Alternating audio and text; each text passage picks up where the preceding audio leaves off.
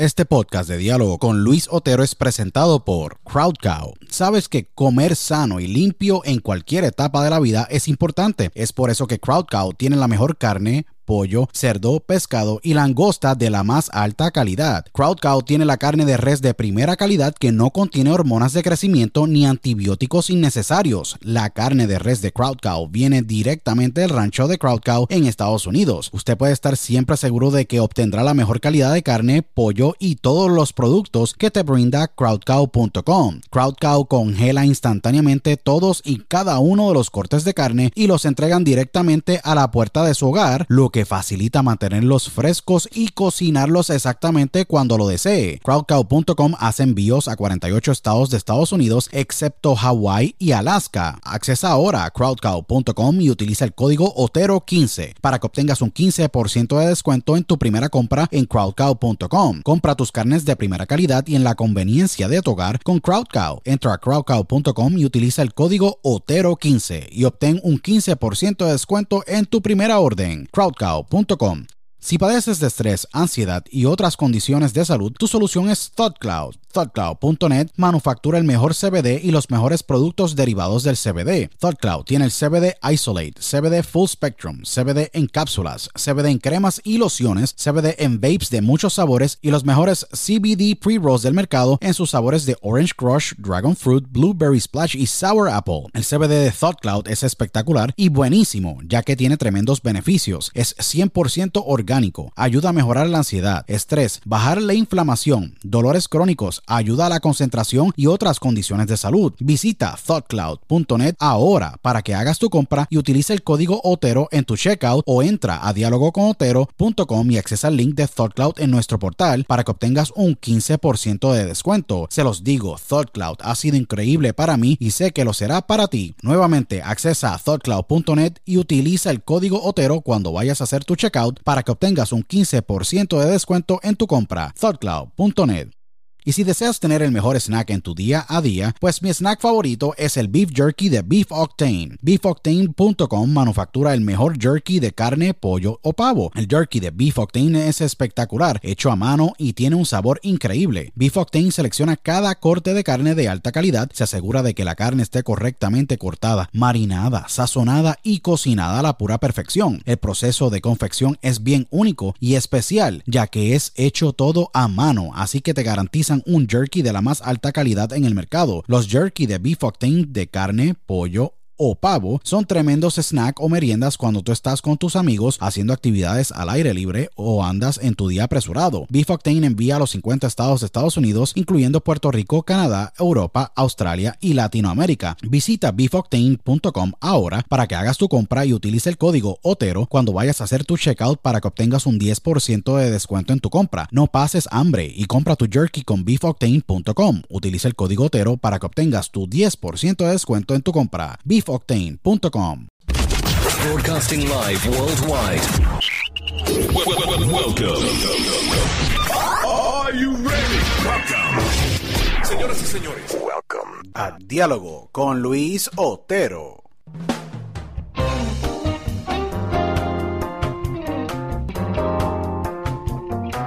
Bueno, bienvenidos a una nueva edición de Diálogo con Luis Otero. Aquí tu host, Luis Otero, agradecido con todos ustedes y todos los miles que nos escuchan alrededor del mundo. Siempre agradecido por su tiempo.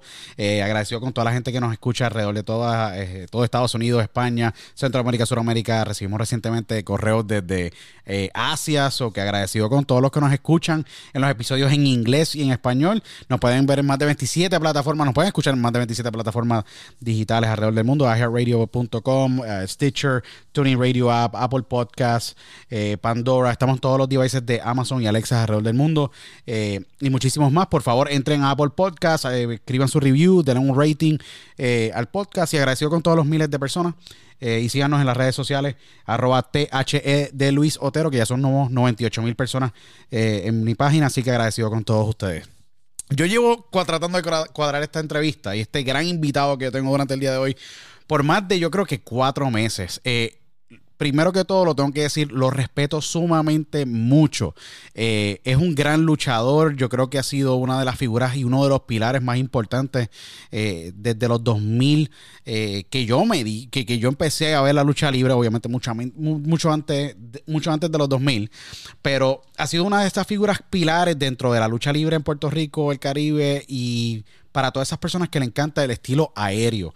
Eh, este gran luchador, este gran ser humano, este gran eh, profesional del deporte de las mil emociones, eh, has ostentado un sinnúmero de títulos y ha hecho una historia y, ha escrito historia, ha escrito páginas de la historia de la lucha libre en Puerto Rico, inclusive con participación en México y en otros grandes territorios como Panamá, si no me equivoco, y otros más ha sido campeón crucero de la IWA, campeón junior completo de la IWA, si no me equivoco, más de tres veces, campeón en Puerto Rico en pareja de la IWA, también campeón del Caribe de la WLC, campeón de la WLC Junior completo, campeón de Puerto Rico tres veces, eh, campeón en pareja en la WLC también, y también ostentó el título mundial de la, eh, la WWL y campeón eh, de la WWL de las Américas.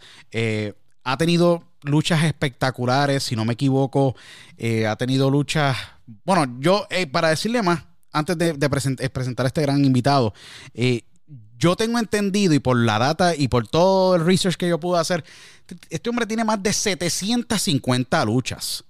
este hombre ha tenido suficiente experiencia y suficientes contrincantes y tremendas historias que él ha contado en su, en su gran carrera.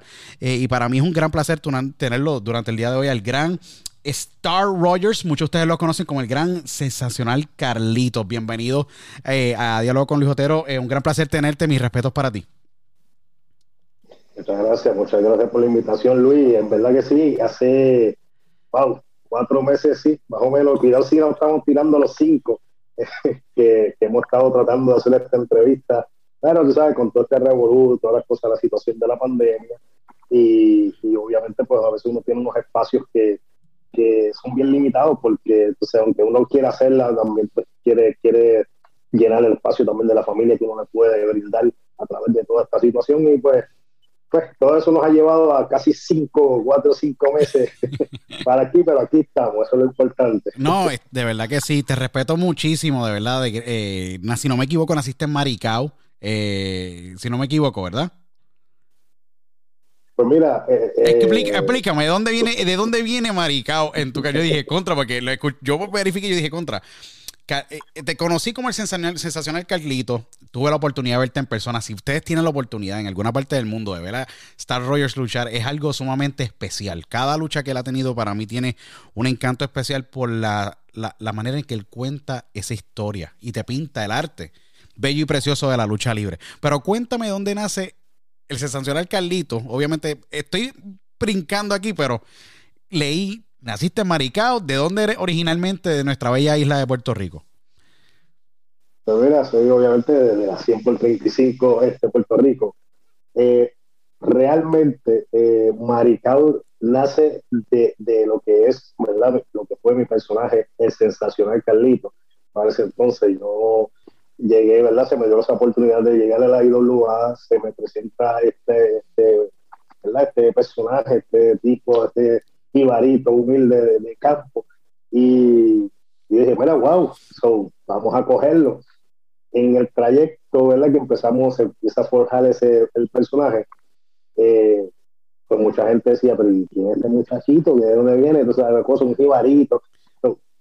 empezamos a escanear nuestra isla y tú sabes, pues eh, decían, pues, para, para hacer ese personaje, tiene que ser de un pueblo que, que, que la gente todavía crea que, que, que, hay este tipo de personas, ribaritos, así como tan, tan así humildes. Era, realmente yo era el personaje, pero yo no era realmente de maricado. So, y pusieron, pues, de maricado, este muchacho es el ribarito maricado. Olvídate, y yo en mi vida había ido a Maricao para entonces ese momento. Eh, pero ya tú sabes, cuando iba a Maricao, todo el mundo, una cosa, me encontraba personas que, mira, ¿verdad que tú eres de Maricao, de esta área allí, que yo te vi a este chiquito? Claro que sí, este, yo de por ahí, este, uf, cuando chiquito, pero ¿de qué parte? Yo, de, del campo, de la parte del campo, de tal sitio, sí. Y, y, tuve que llevar eso un buen tiempo. Me imagino. Un buen tiempo para, para cuidar lo que era el personaje del Jibarito, pero realmente yo soy de, de Guaynabo, de Guaynabo City, como dicen ahora. Seguro. Pero qué, qué impresionante porque así es que tú te das cuenta de que el fanático en Puerto Rico se vive de verdad la lucha libre. Es bien interesante porque ¿a qué edad tú te enamoraste de la lucha libre? Yo me enamoré de la lucha libre, si no me equivoco, como a los 5 o 6 años. Nunca he trabajado en el negocio de la lucha libre, pero respeto muchísimo la labor de los luchadores, eh, el negocio. Eh, lo que se lleva a cabo dentro de, de, ese cuadrilátero eh, y le tengo mucho respeto a todos los que se trepan en ese cuadrilátero para podernos llevar entretenimiento y contar una historia que muchas veces es contada y es dictada en ese ring. Que eso es un arte que es sumamente respetable. ¿Cómo? No, definitivamente. Eh, ¿Cómo es que te enamoras del negocio de la lucha libre? ¿Cuándo es que tú cliqueas que dices, mira, eh, yo quiero hacer esto por el resto de mi vida y poder escribir páginas de la lucha y traer algo diferente? Porque tiene que haber ocurrido en una temprana edad o tuvo que haber pasado algo en la high school, como yo digo, está o en la temprana edad o en la high school donde tú dices, me gusta esto. ¿Cómo, fue esa, ¿Cómo fueron esos primeros pasos y con quién entrenaste? ¿Cómo fue esa dinámica? Pues mira, yo veía la lucha libre, o sea, yo vine a ver la lucha libre como a mis 11, 11 años, cuando tenía 11 años, fue que empecé a ver un poco la lucha libre. Yo realmente hice un montón de deportes, tuve eh, practiqué boxeo, eh, y cuando hice capoeira, eh, tuve cuanto equipo, baloncesto, pelota, esos equipos de verdad para esas edades. Este, y, pero en sí lo que yo me enfocaba era en, correr, ¿sabes? travieso, largas distancias, y competía contra que de afuera, eso era lo que yo hacía. Eh, sí vivía en un campo, eh, me gustaba criar los animales, los gallos y todas esas cosas. Este, hasta que, como eso de los 13, yo siempre veía la lucha libre, pero era como te digo, eso era algo que lo veía, pero no era como que esa. No, había hecho el clic, no esa pasión, era como que ya te lo veía, toda la cosa. Lo que como dije, a mí me gustaba correr, me, me gustaba eh, vivir en campo, trepar, brincar, hacer, tirarme en los ríos haciendo mortales, todas esas cosas. Increíble. Y yo como que yo como que quería un deporte, porque ninguno me llenaba, o sea, realmente hice todos esos deportes, pero yo como decía, no me, no me llenan, o sea, lo, que yo puedo hacer, mi cuerpo, mi habilidad, no me llena, ninguno, o sea, entonces eh, antes de luchar como que quería ser jugador de fútbol, pero me siento bien chiquito, o decía, es que soy brusco, yo corro, me gustaba hacer cosas bruscas, como que, Hubiera, hubiera sido tremendo running back. Tú hubieras sido tremendo running back, de verdad. Un running back de cuatro pares, aunque digan que es pequeño. Mira, el gran mucha gente no sabe, pero el gran Quinton McCracken, que fue running back para la Universidad de Columbia y fue jugador de grandes ligas que jugó en Puerto Rico, medía 5,4 y fue un tremendo running back. Exacto. Que yo lo que digo es que hubieras, tú tenías el tamaño como quiera, tú tenías la estamina, la agilidad y todo lo demás, o que podías tú como quieras jugar fútbol americano. Bueno, yo decía, no, eres chiquito. Pues eventualmente seguí y en el proceso me, me unos, unos maestros, ¿verdad? En ese deporte que hacía de correr y todas las cosas que, que, me, empezaron como que a aguantar, me, me desmotivaron a ah. seguir haciéndolo por eso mismo, porque me, me decían, no, porque es que tú no puedes ya competir con estas personas porque son más grandes, porque el campo, el campo travieso que brincar obstáculos. Yo siempre, oye, yo lo he hecho todo este tiempo, yo brinco, yo soy, pero corro rápido. Y como que empezaron a poco a poco, pues me fueron eh, desenfocando de ahí y lo dejé. Poco a poco lo fui dejando. Me empezó a, ver la lucha libre un poquito más, un poquito más, hasta que me, como que me fui enfiebrando más para cuando ese tiempo la, de, los 2000, que yo estaba en un apogeo brutal que, que, yo podía llegar sin mentirte. El programa se acababa a, la, a las 3 y yo llegaba a, la, a las 2 y, y, y, 55, que era que siempre ponían ese, ese video de, de History y al final, con todo lo que te llevaba la cartelera bien montado por Moody, y tú decías, tú decías, wow, hoy tengo que ir a la PC entero vayamos. ese video nada más que, que tú lo veías y empecé a ir a, a, ver la lucha libre. Ahí fue que como que hice el clip un poquito, empecé a jugar lo que era la lucha libre por ahí como todo niño, este, un grupo de, amistades a hacer lucha barja eh, y en ese revolú de la lucha barja este, pues como que se fue, fue cogiendo el amor, fue cogiendo esa, esa pasión un poquito más por la lucha libre, como que quería hacer más cosas. Conocí a esta persona, eh, pues trabajaba para eso eh, en un fast y, y conocí a esta persona que, que me vio porque yo por la medianoche yo veces cerraba el turno y me metía a la piscina de, las bolitas a jugar lucha libre. Entonces el chataco me vio y decía, wow, tú, tienes como que el talento para hacer eh, eso de lucha. Y me recomendó con una persona y, oye, de ahí, como que dije, en serio, de ahí entré, entré con esa persona y, agarré la lucha, como que empecé a meter un poquito más en lo que es la lucha libre. Es que, es que yo, yo siento que la lucha libre tiene algo muy especial. Y es que el pequeño puede ganarle al grande y el grande le puede ganar al pequeño y como quiera se ve creíble. Es lo, y es algo que eh, eh, mucha gente no, lo más seguro, el que no ha visto lucha libre va a decir, no, pero es que eso es imposible. No es que de verdad, si tú trabajas muy bien ese ring, tú le puedes ganar al grande. Esto es como que David contra Goliat y Goliat contra David. Es lo, es lo cool. Y que eso es real. O sea, eso, es, real. Es, la, vida real. Yo puedo, yo mido 5'8". Oye, y yo puedo pelear con alguien que mida 6'5 y yo le puedo ganarle en la calle. O sea, esto es cuestión de habilidad, estrategia.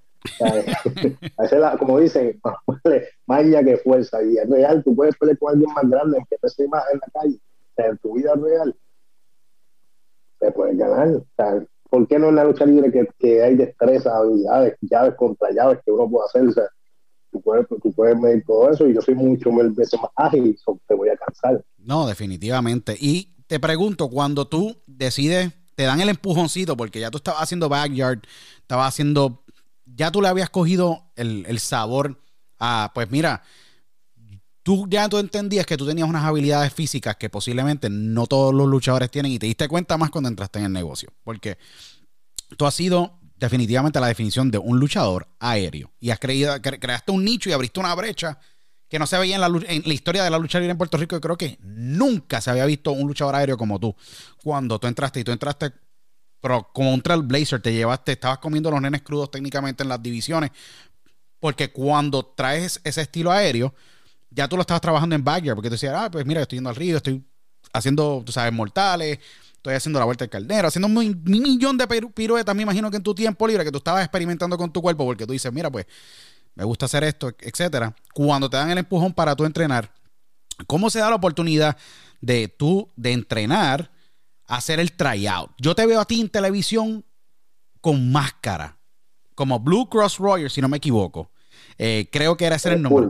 Ah, Blue, Blue, Blue Club Rogers. Me acuerdo. era con Cool Cross Rogers. Blue Cross Rogers, correcto.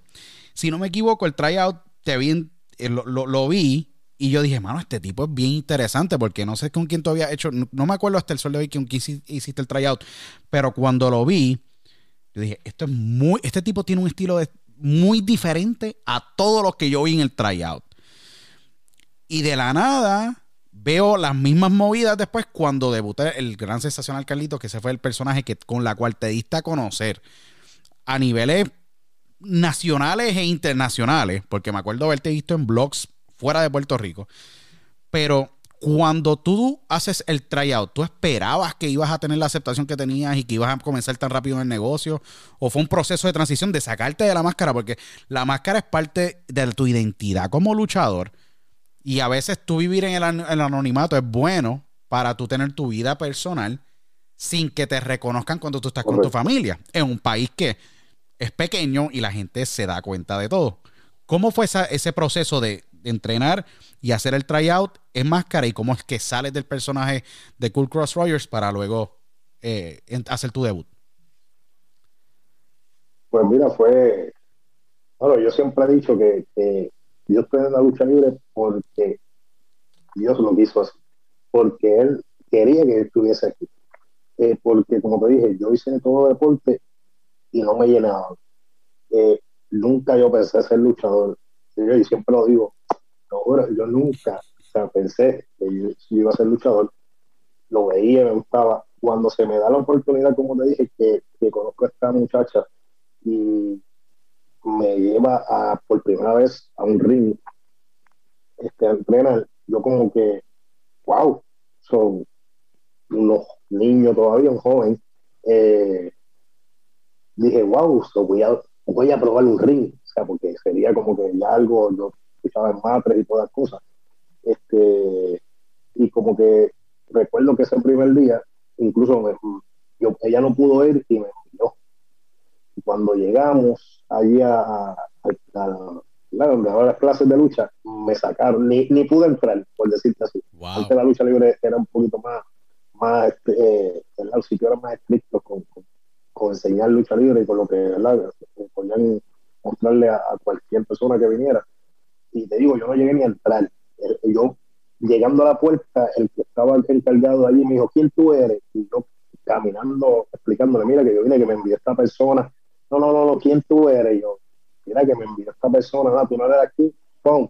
La puerta en la cara me la cerró. Y yo me quedé como que, wow. que, que, así calladito la boca, el shock como que me, me fui, porque son, como un joven, y dije, espérate, no voy a tampoco entrar en un conflicto eh, la muchacha que me había recomendado al otro día me llama, mira cómo te fue. Y, yo no tranquila, todo bien, no, no voy a, no de esto, ¿cómo que no va a ir? No, ¿qué, qué, qué pasó? Y le explico, me dice, vamos hoy. Y yo, no, mira, tranquila, no quiero problemas, no, vamos hoy. Regreso, entonces nuevamente, hacemos lo mismo, ella me dice, ella me espera un poquito más lejito y me dice, ve tú, la misma persona viene con la misma actitud me dice, no, no, no, puede estar aquí. yo explicándole lo mismo, cuando casi me cierra la puerta, ella me dice, mira, tú no escuchas que le está diciendo que anda que, que yo lo envíe. Y ahí es la persona como que, oh, ah, pero tú sabes que hay mucha gente que, que, puede decir que y no es verdad o cosas así, ¿no? Pero te lo está diciendo, te está diciendo con nombre, con todo. O sea, una cosa que me, me cogió ese día, eh, ese día yo andaba con Tua también. Wow, con el gran Iram Tua, obviamente tu hermano, seguro. Exacto, nosotros arrancamos literal ahí juntos.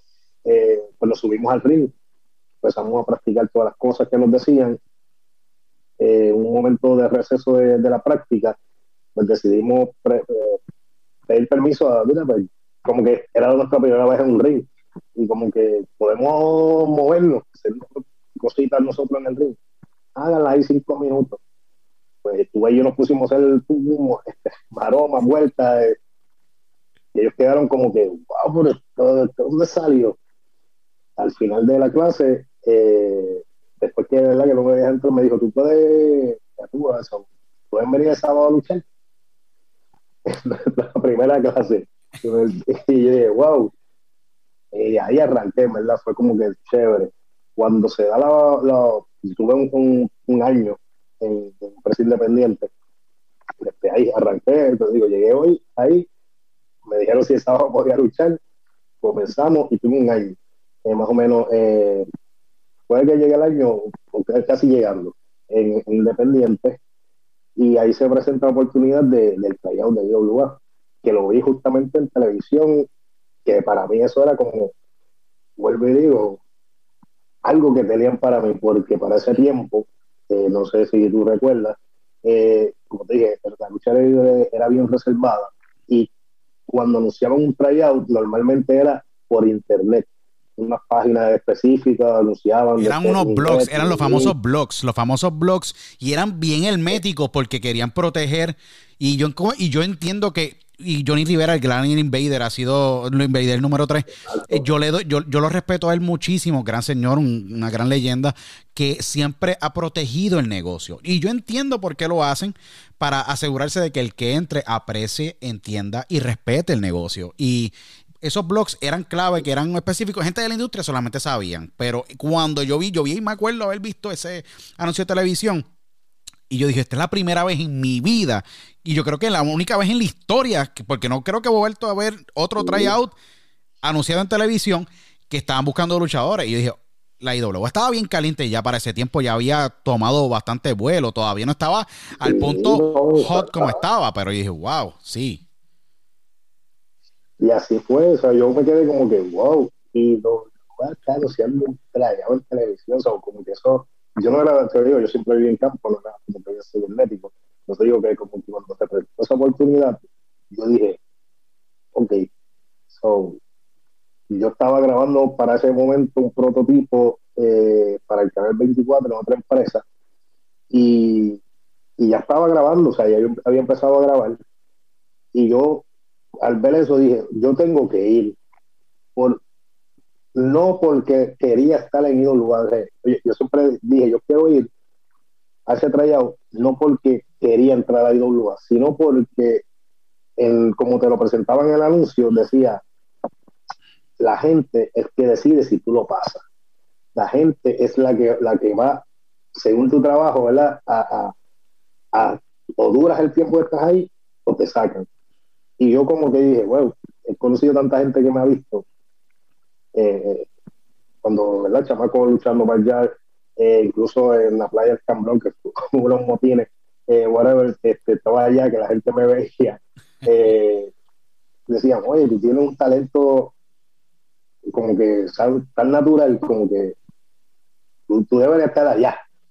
Y yo dije, pues yo quiero ir a probarme, si es verdad, si la gente me apoya y, mira, me tiré, me tiré, me tiré con todo despecho a rasparme allí y gracias a Dios, este, recuerdo, eh, habían sobre ciento y pico de lucha ese día en el San de Cantera y yo fui la lucha número 15 ese día. Yo luché con, con Street Fighter, eh, usaba ese nombre, el muchacho de, de lucha, después él terminó siendo árbitro de, de eh, tiempos después. Pero, claro, fue como que algo, algo único, porque yo dije, ok, yo estoy aquí en un playa donde hay sobre miles de luchadores de toda la isla, este, que yo a, lo que llegaba mi lucha, pues lo, lo miraba y wow, había gente un súper talento y muchos pues los nervios fallaron y como que yo logré cuando me tocó pasar ese era la gente era como si no sé un clip o sea, como que me vieron me vieron trabajando y uh, que, era como que yo me sentía como que me conocen o sea, como, era como ese cuando ya tú estás en una historia o sea, no, porque yo venía independiente ¿sabes? como que tener esa reacción de una gente que no te conoce que te están viendo salir ahí y que, que cada cosa que tú haces se identifican, dice como que, wow, al terminar los cinco minutos que era que nos daban, recuerdo que Sabio se, yo me bajé contento porque la gente estaba ahí, Sabio se levanta y le dice a la gente, no sean morones y aplaudan a ese, ese joven que, se lo merece ahí, la gente estaba aplaudiendo, pero como que todavía y tú dices como que, wow, qué chévere, que, esa cosa, y todo el mundo encantado, o sea, todo el mundo quedó como que encantado. Como te dije al principio, yo fui con esa mentalidad de voy, paso y sigo, o sea, sigo grabando. Pues por cosas de la vida, este, la persona con quien yo estaba grabando estaba allí mirando. Y luego cuando yo termino que me voy, eh, como que se molestó porque yo había ido ahí y, y decidí darme como un stop a, lo que estábamos grabando. Y me quedé, me quedé como que tranquilo, realmente me quedé tranquilo, me quedé como que así fuera, el sigue entrenando, hasta que se presentó nuevamente la oportunidad del segundo tryout. Y ya cuando se presenta el segundo tryout, como que yo dije, bueno, esta es otra oportunidad más. Y ahí iban a sacar 20, 20 luchadores para una campal para el video completo. Y yo decía, bueno, si me traiste de aquí, dije, por lo menos dame la oportunidad decía, ¿verdad? Orando, decía, dame la oportunidad que por lo menos salir de los 20, salir de los 20 y salir en ese evento y ya, ya, con eso yo me conformo. Pues gracias, la, la, la, cosa que llegó el segundo tryout y me cogen para los 20. Yo Sí, eso es brutal. Reafirmación de que tú estás haciendo algo bien oh, súper contento, súper feliz porque dije, ya, ese juicio final 5, salgo en los 20 ahí, me saquen eh, o, me quede en la campal hasta el final, yo estoy contento. llegué, pisé la IW del ring, este, que era lo que quería, como dije, no era como que sea fan de que quería estar, y después sigo normal por ahí, eh, eh, luchando, independiente, normal, eso era, pues se me dio esa oportunidad. Mientras pasa ese proceso, eh, yo me mudo de casa, que eran, faltaban como tres meses, más o menos cuatro, para Y yo me mudé y yo pues perdí, obviamente, por ese tiempo no, no había como tantos celulares ni todas las cosas. Y yo perdí, obviamente, el contacto del teléfono que yo tenía. Eh, ellos tenían, lo tenía conmigo. So, que tuvimos esos tres meses, yo veía a otros compañeros míos que llamaban para algunas carteleras a luchar, como, como, como Fede Cuara, Spider, unos para esos momentos que usaron mucho. Y, y yo decía, contra, qué chévere, que están usando, ¿verdad? Mis compañeros que estaban luchando en la empresa conmigo, independiente. Y pues siempre decían, oye, ¿no te han llamado? Y yo, mira, no, porque ahora yo me mudé, toda la cosa. La cosa es que entre todo el trámite, faltando como un mes, y dos y menos, eh, yo fui a casa de mi mamá y estaba, eran como las 12 de la noche, ya no habíamos mudado en diferentes casas. Y yo me estoy despidiendo de ella y suena el teléfono de la casa. Y se da un momento a lo que está llamando a esta hora. Cuando ella viene para mira que es para ti. Y yo, para mí más o menos en la casa de ella, que o sea, como que éramos. Seguro. Dice, sí, que, que alguien de la IWA. ¿What? ¿En serio? bueno, a toda estar incrédulo, ¿verdad? Lo contesto el teléfono, sí, dígame, hello. Ah, usted, no, y yo, sí, sí, es que estamos hablando de, de la IWA y yo miraba el teléfono. ¿Quién es? ¿Quién está vacilando? O sea, están, a las 12 de la noche. ¿Quién llama a las 12 de la noche? Por eso, a las 12 de la noche. A las 12, Alguien está, y a las 12 de la noche la gente no está buqueando, ya, ya, la, ya, ya, habían hecho el, el, booking de todo el fin de semana. ¡Wow!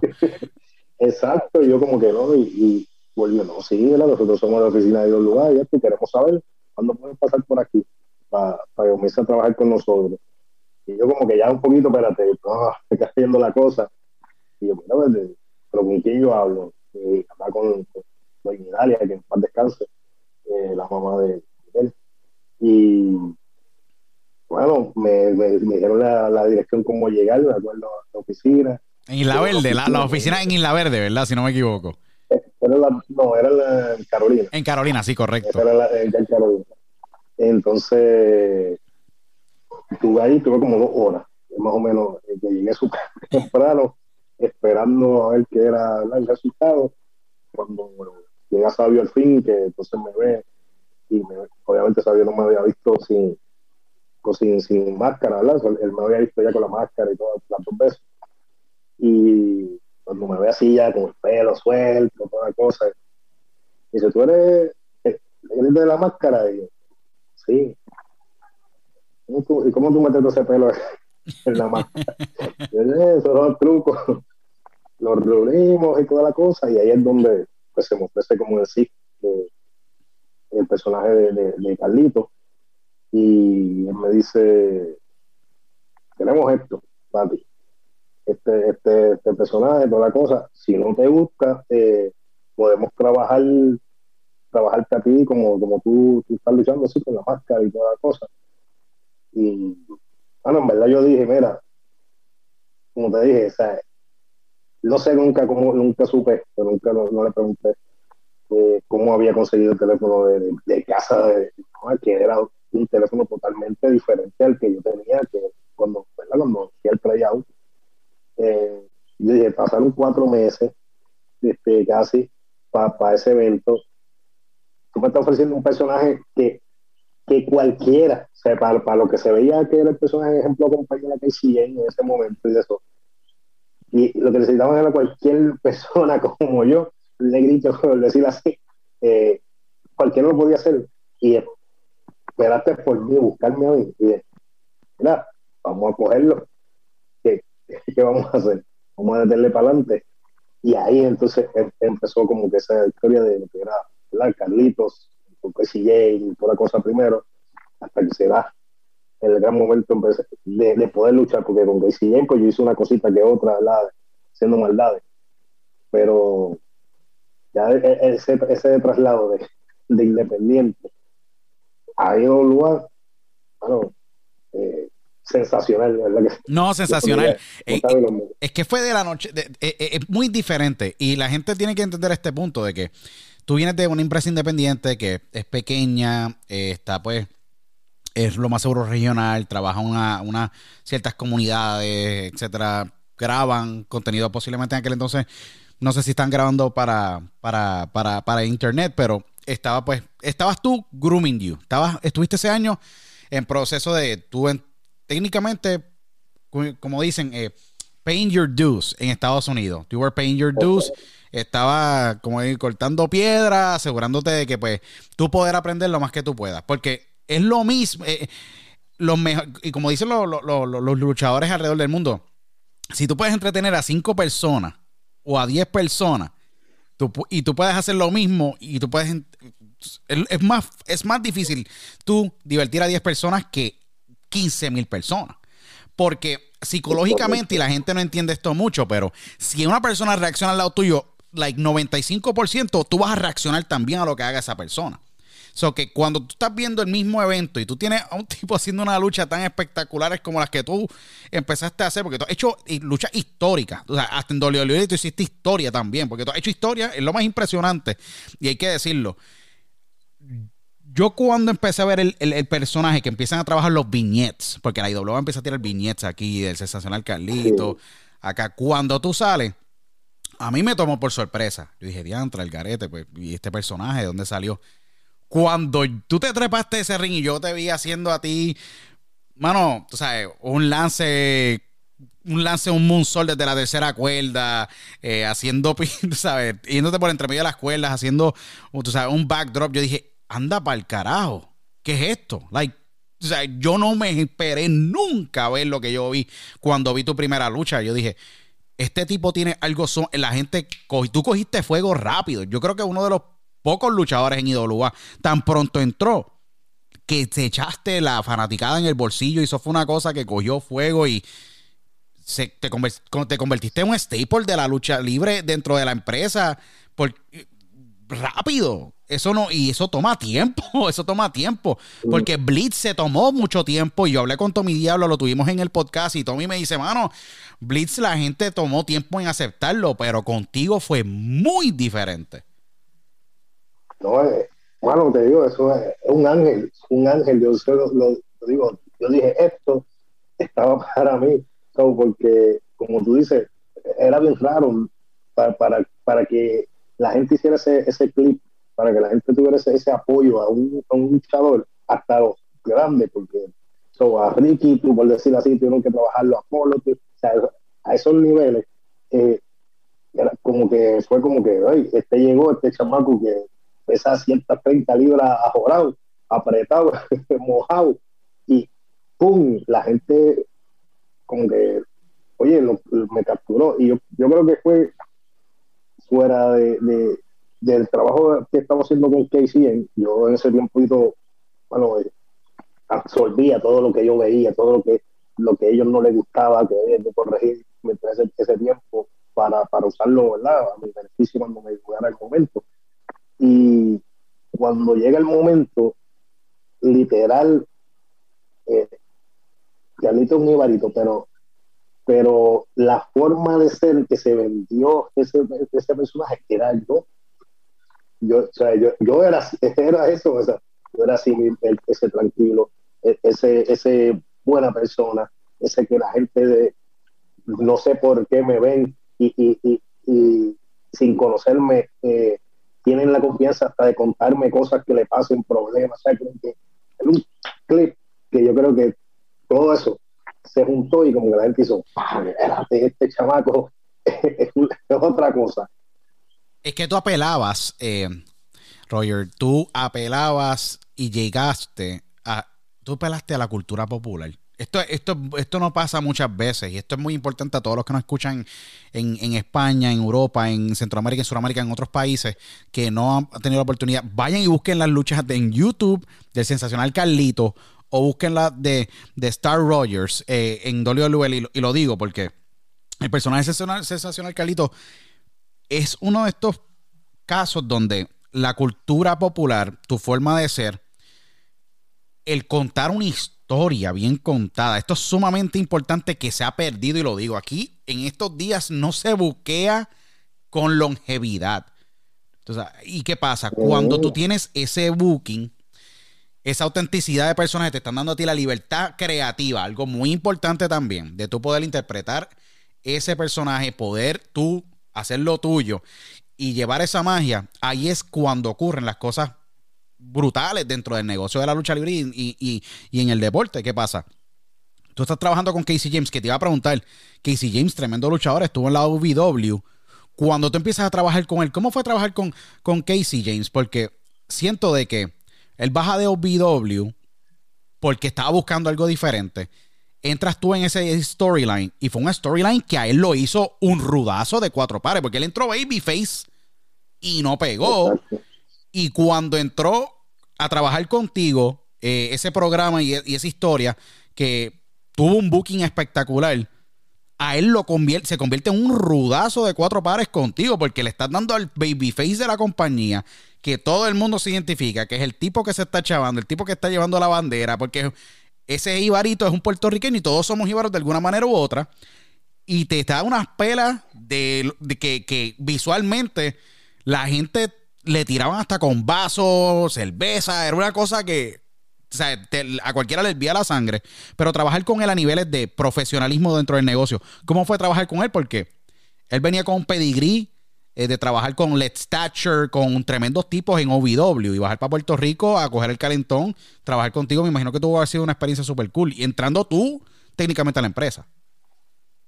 Sí, no, en verdad que para mí fue, fue una, una de las mejores experiencias de, de- en mi carrera, ¿verdad? En el comienzo, porque yo venía, como dije, independiente y yo siempre estuve luchando y ya cuando vengo a juntarme a él no era para luchar, eh, era como que estar ahí a su lado, hacer una que otra cosa que él me enviara a hacer y entonces empiezo a, a ver las cosas de otro panorama. Entonces, cuando ya me siento con él y digo, ok, ¿qué tú crees? Vamos a hacer esto y vamos a trabajar estas cosas. Sea, es una persona que ya, ¿verdad? Tiene otro, otro background de, de, de otros lados Seguro. y, y uno sigue, ¿verdad? Absorbiendo y como que el cine, ¿verdad? Fue tremendo. O sea, yo absorbí de, de él muchas cosas y me hubiese gustado eh, eh, trabajar eh, con él, ¿verdad? De, tal vez llegarme a enfrentar a él como, como un momento iba dirigida a la historia, pero pues aparecieron otras oportunidades en su camino para ir y, ¿verdad? y él, él obviamente las tomó porque eran, para su mejora. Pero siempre me, me hubiese gustado como que llegar a ese punto que, que hubiera enfrentado a él. Fuera en, en ese momento de la historia que estaba o después, porque fuera de todo, o sea, lo que se cruzó después que él se fue fue, fue el éxito de lo, de lo que de lo que fue sensacional Carlitos.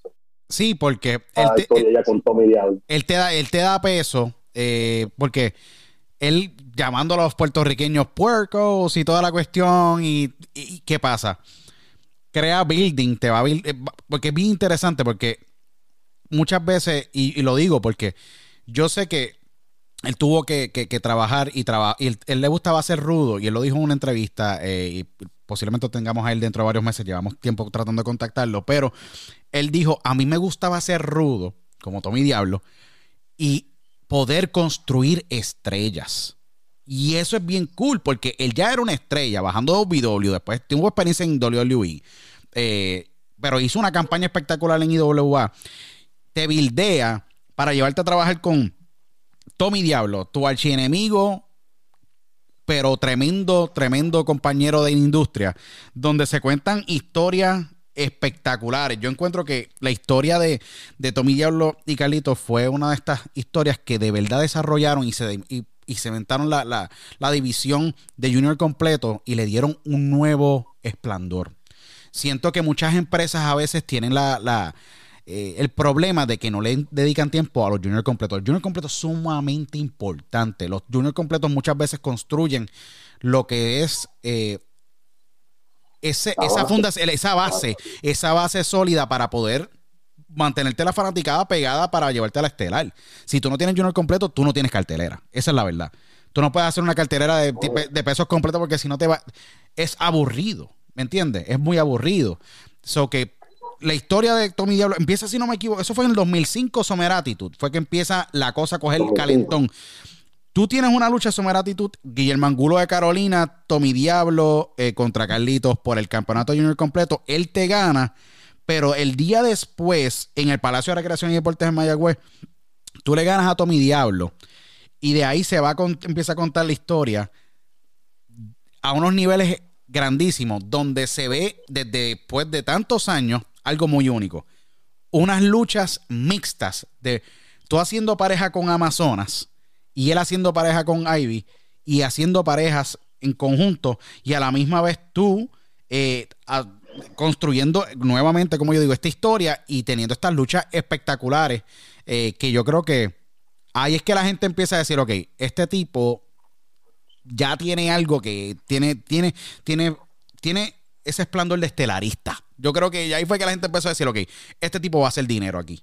Porque ya Víctor desde afuera y todo el mundo que estaba en la empresa tuvieron que haber dicho, aquí podemos hacer un montón de billetes y construir esta división junior completo. Cuando tú empiezas a trabajar con Tommy Diablo, ¿cómo es que tú empiezas a trabajar esa historia? Porque yo sé que ustedes dos tuvieron que tener, contribuir mucho a niveles creativos para desarrollar longevidad y contar una historia de meses. Muchas veces hoy día yo no, no se construyen esas historias. ¿Qué pasa? Esa historia duró años, no meses. Se convirtió en una historia de años.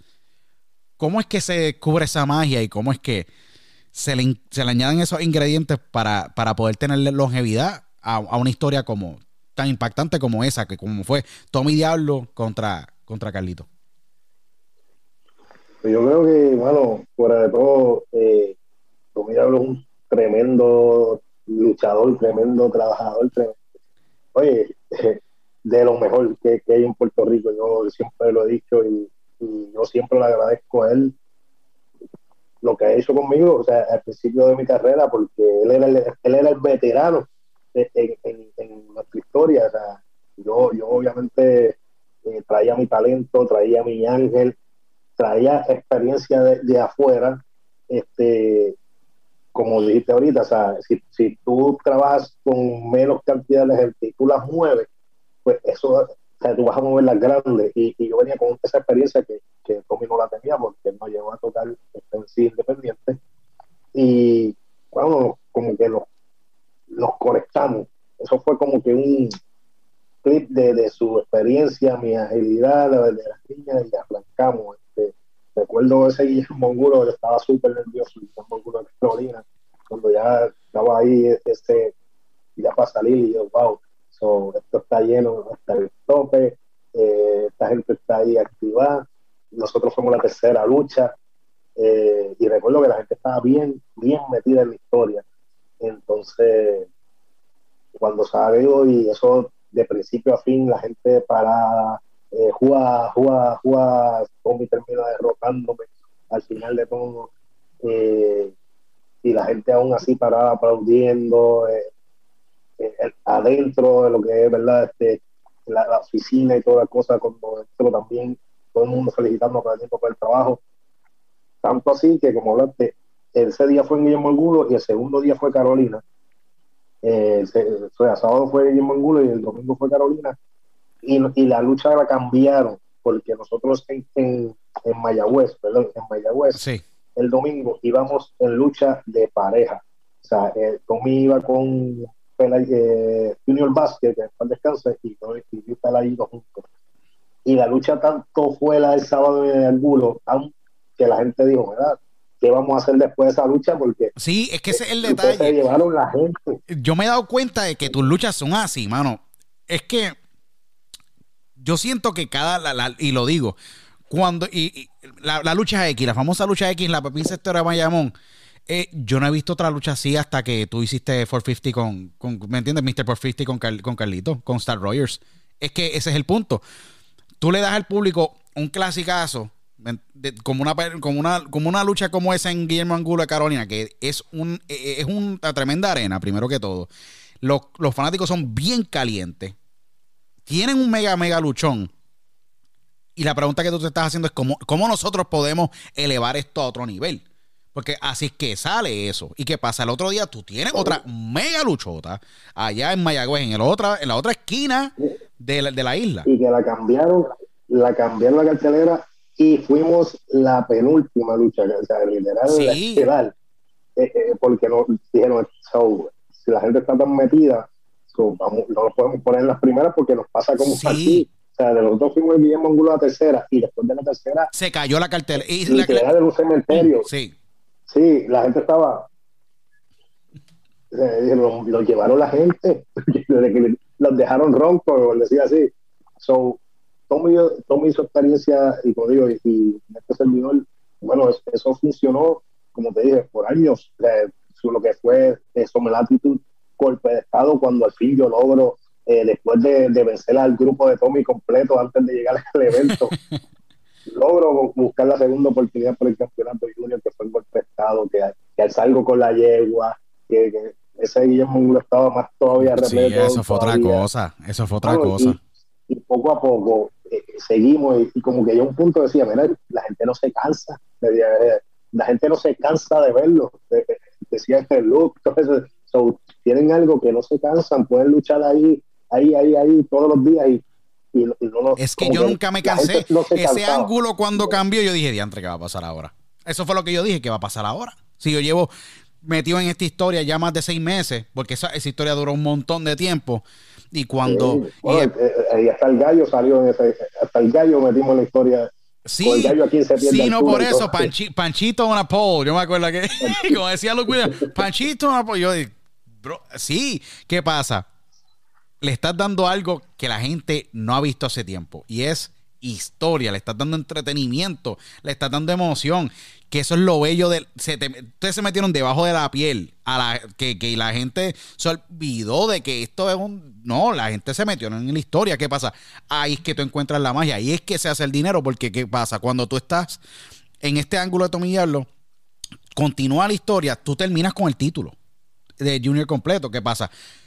Cuando tú ganas esa primera vez el título, tú ya dentro de la empresa primordial o la principal en Puerto Rico, que fue IWA, que tuvo una de las carreras más espectaculares en la historia, yo creo que fueron los, han sido, y lo dije en una entrevista que va a salir próximamente con Chiqui, con Chiqui Star, like, técnicamente IW es la responsable de que exista todavía la industria de la lucha libre, porque si hubiera sido por la Cap Capital Pro Promotion con la cual tú trabajaste, y estas son expresiones mías, debido a la situación que ocurrió con Bruce Brody en el 87, no hubiera industria.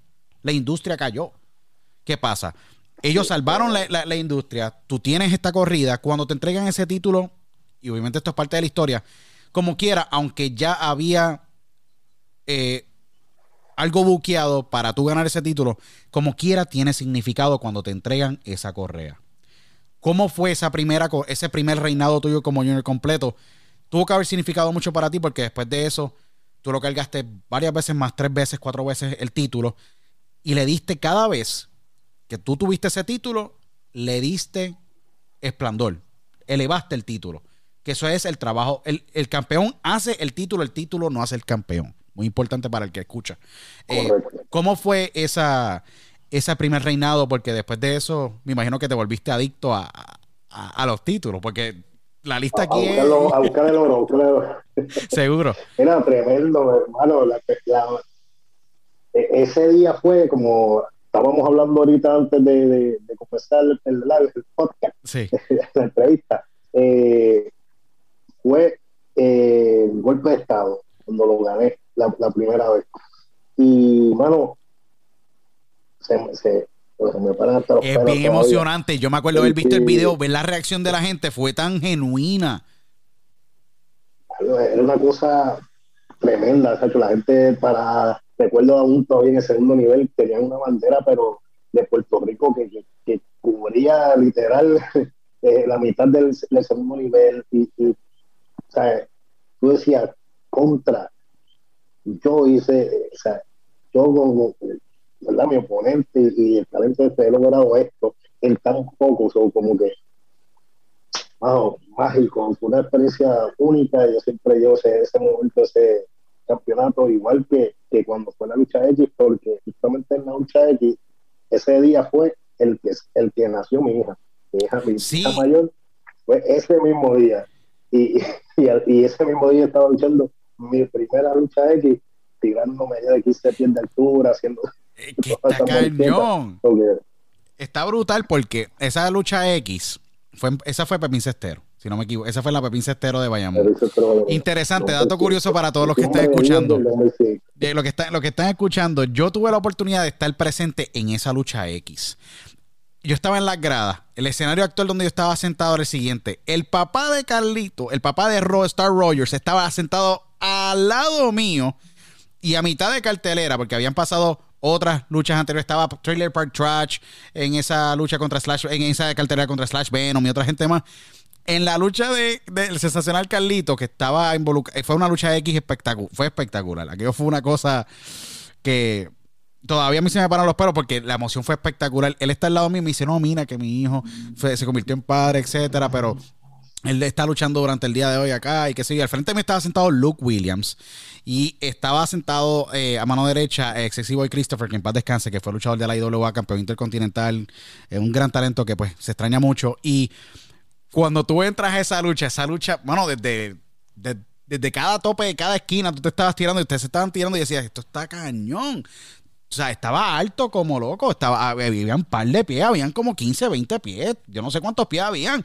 Y ustedes se tiraban como, como si nada. Creo que estuvo Iram Tua, en esa lucha estuvo Iram Tua, ¿verdad? Era Iram Tua. Estuvo eh, Iram, Blitz, Tommy y este servidor. Sí, que Tommy, eh, que diga, Blitz se va y luego regresa enmascarado, que había un revolú envuelto. Fue una historia espectacular, pero eh, a mí se me sale el corazón cada vez que se tiraban ustedes, porque yo, yo en mi mente diciendo, contra, yo quisiera así poder hacer eso, pero no puedo, carajo, no puedo hacer nada.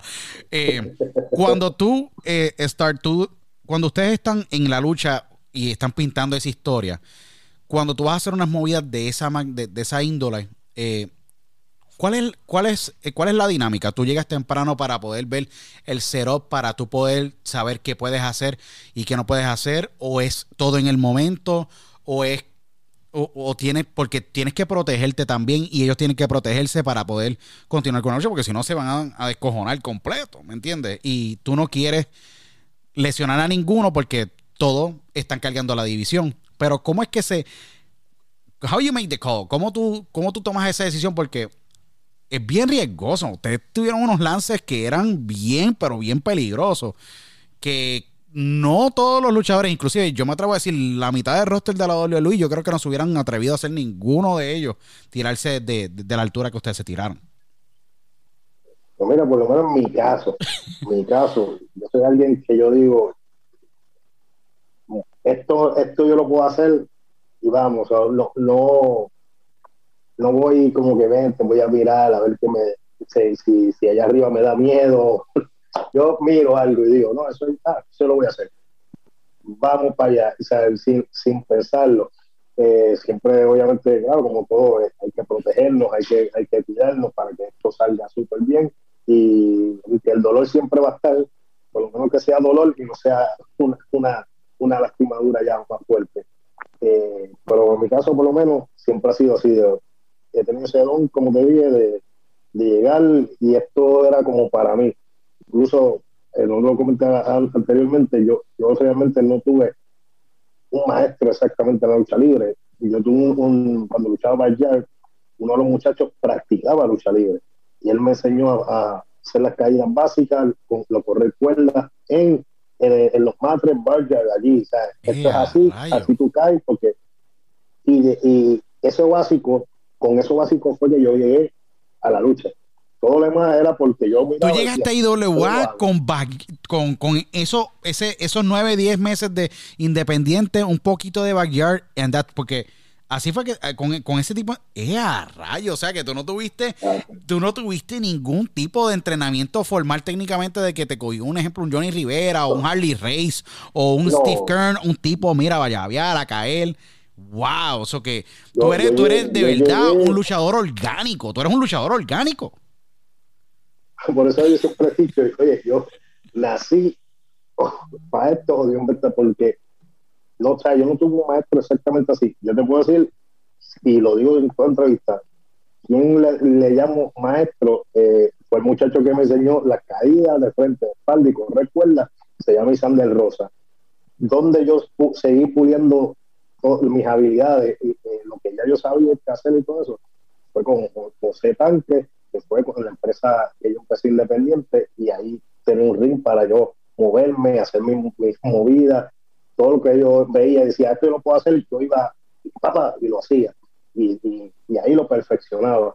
Pero desde que yo llegué así de cero y me dijeron, vente, vente, Martín, muchacho, vamos a enseñarte esto, La carrera me lo enseñó, lo aprendí en, el camino. Y, y, eso, bueno, no sé, en la sangre.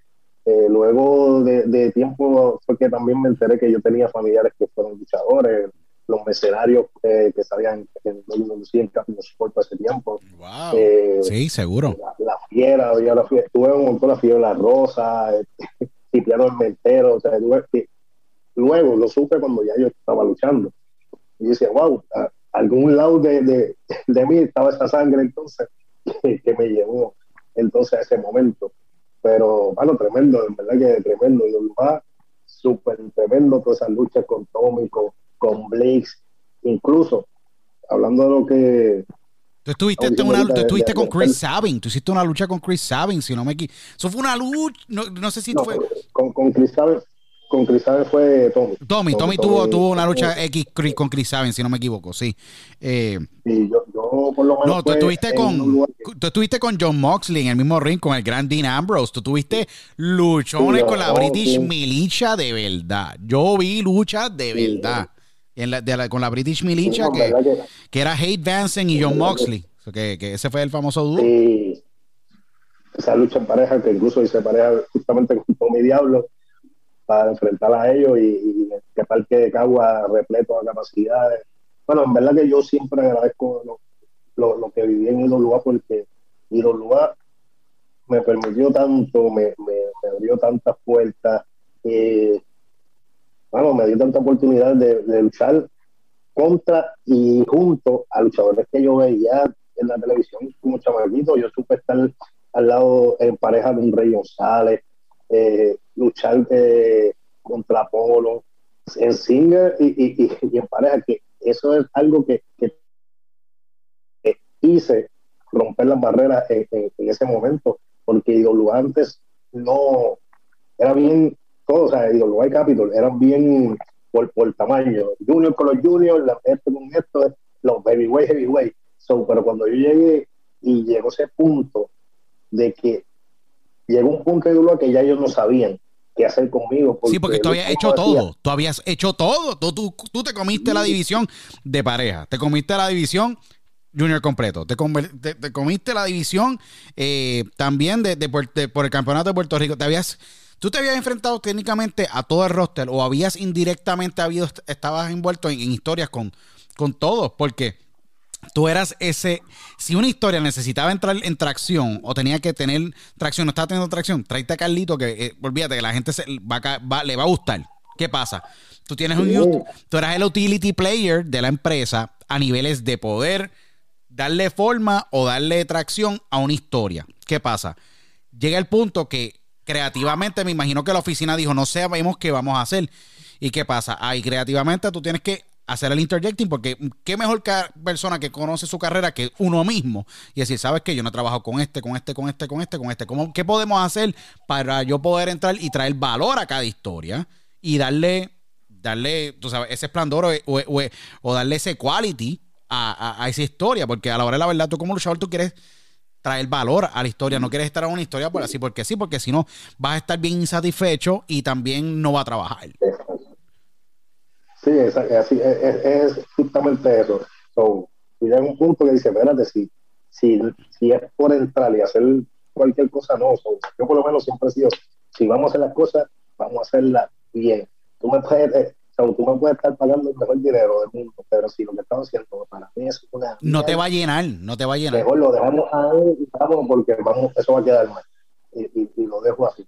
Pero y lo a ese punto así de que, ¿qué hacemos con esto? Luke decía, ¿qué, qué hacemos con él? Porque, bueno, la gente lo quiere tanto. Yo, o sea, decía, yo, yo pongo este en pareja, ejemplo, con Rey, con Chicano, con, bueno, y yo sabía estar en los de ellos, que eran top en la compañía, y tú escuchabas, y tú escuchabas el público gritar mi nombre, ¿sabes? Carlitos, Carlitos en ese momento, y yo miraba como, oh, so, You were- Tú fuiste el underdog. You were the underdog. Es la verdad.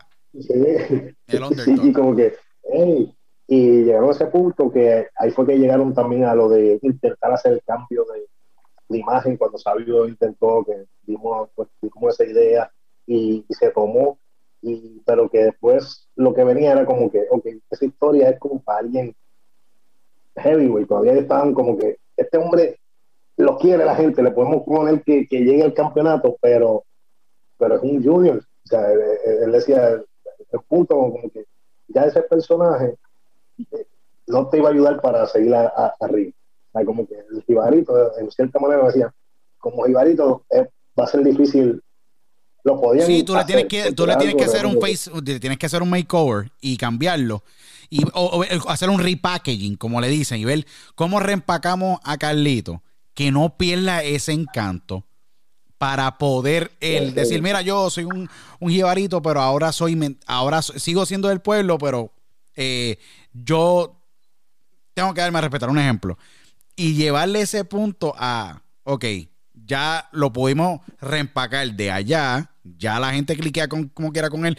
Sigue siendo ba- Babyface, pero ahora una versión eh, de, alto, de alto nivel, de, de- de- rendimiento. Y no estoy y, no- y sin quitarte nada de crédito y, y ni respeto, pero es la imagen cambiarla, ponerte unos trunks, eh, ver cómo, cómo- porque tú te tú estabas, entraste en 130, ponle 150 libras y tú creciste mucha masa muscular, tú te pusiste bien ready y tú subiste, me imagino, pegado casi a las 200 libras en músculo.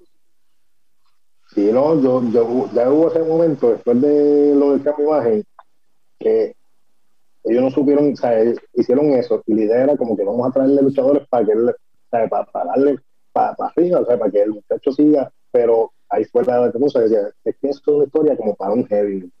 Entonces, todo paro ahí, en ese momento decidieron dejarme como dos semanas fuera, me dieron una pela, me dieron como dos semanas fuera y regresé normal, pero ya, ya yo veía que como que yo necesito realmente seguir, hacer el cambio. Y ahí poco a poco fue que yo empecé a cambiar un poco, eh, eh, eh, ir cambiando un poco la imagen. Ahí fue después tratando de conectarme con Tua, que, que logramos traerlo a la compañía, ya ese era mi hermano desde la Indy.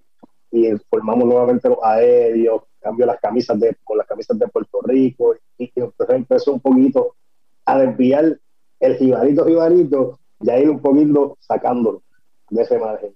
Y eventualmente, pues, seguí hasta, hasta donde pues, pude seguir en IWA y que ya fue en el 2008, cuando ya decido pues eh, dejar la IWA y entonces próximamente empiezo WC y empezó a seguir un poquito, poco a poco, el cambio, el cambiando los uniformes, viendo un poco más evolución, evolución ¿verdad? en evolución a, a el tiempo, hasta que poco a poco, hasta No. lo que he llegado, ¿verdad? Se- seguro. Tú- la etapa de los aéreos, para mí fue bien, bien, bien. Yo, como fanático, bien especial por la simple razón de que yo veo dos luchadores que tienen las cualidades. Yo siempre dije que yo no sé por qué ustedes. y Este soy yo hablando ya años después.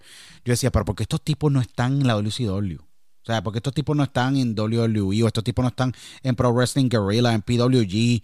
Yo, yo siempre decía, mano, estos tipos, o sea, Irán entraba al ring, él saludaba al público desde la segunda, desde, de- rápido, desde la segunda cuerda, igual que tú. Ustedes los dos brincaban, daban un backflip para atrás. Yo decía, si yo, veo eso con Paul London y Brian Kendrick en WWE, y estos tipos lo hacen mejor. El Shooting Star Press, a ti tú lo hacías mejor que el mismo Billy Kidman. Y decía, pero ¿cómo Billy Kidman está ahí arriba? ¿Y cómo Ivan Bourne está ahí arriba? Y ellos no están allá arriba. Yo decía, estos tipos, ¿sabes? Te- eran de verdad aéreos y haciendo cosas fuera de, de lo normal. O ustedes eran sumamente, y ustedes siempre fueron sumamente diferentes. La etapa de los aéreos, me imagino que tuvo que haber sido especial. Irán es tu hermano de toda la vida. Ustedes los dos empezaron este negocio juntos. Eh, tienen carreras individuales grandes de mucho respeto. Se unen, crean los aéreos. Una química espectacular. Me imagino que tuvo que haber sido un buen, una, una etapa para ti bien, bien chévere. Porque tú tienes un luchador que hace lo mismo que tú al lado tuyo que complementa y ustedes la comunicación se veía que ustedes estaban disfrutando cada minuto ahí arriba de ese ring. Eh, ¿cómo, ¿Cómo fue esa etapa para ti y cómo es que ustedes logran crear lo que se conoce hoy día como los aéreos, que a cada rato la gente los pide. La gente dice, contra, ¿cuándo ustedes vuelven? Yo veo los comentarios online y digo, la gente, mano, los aéreos, ¿cuándo vuelven? ¿Cuándo?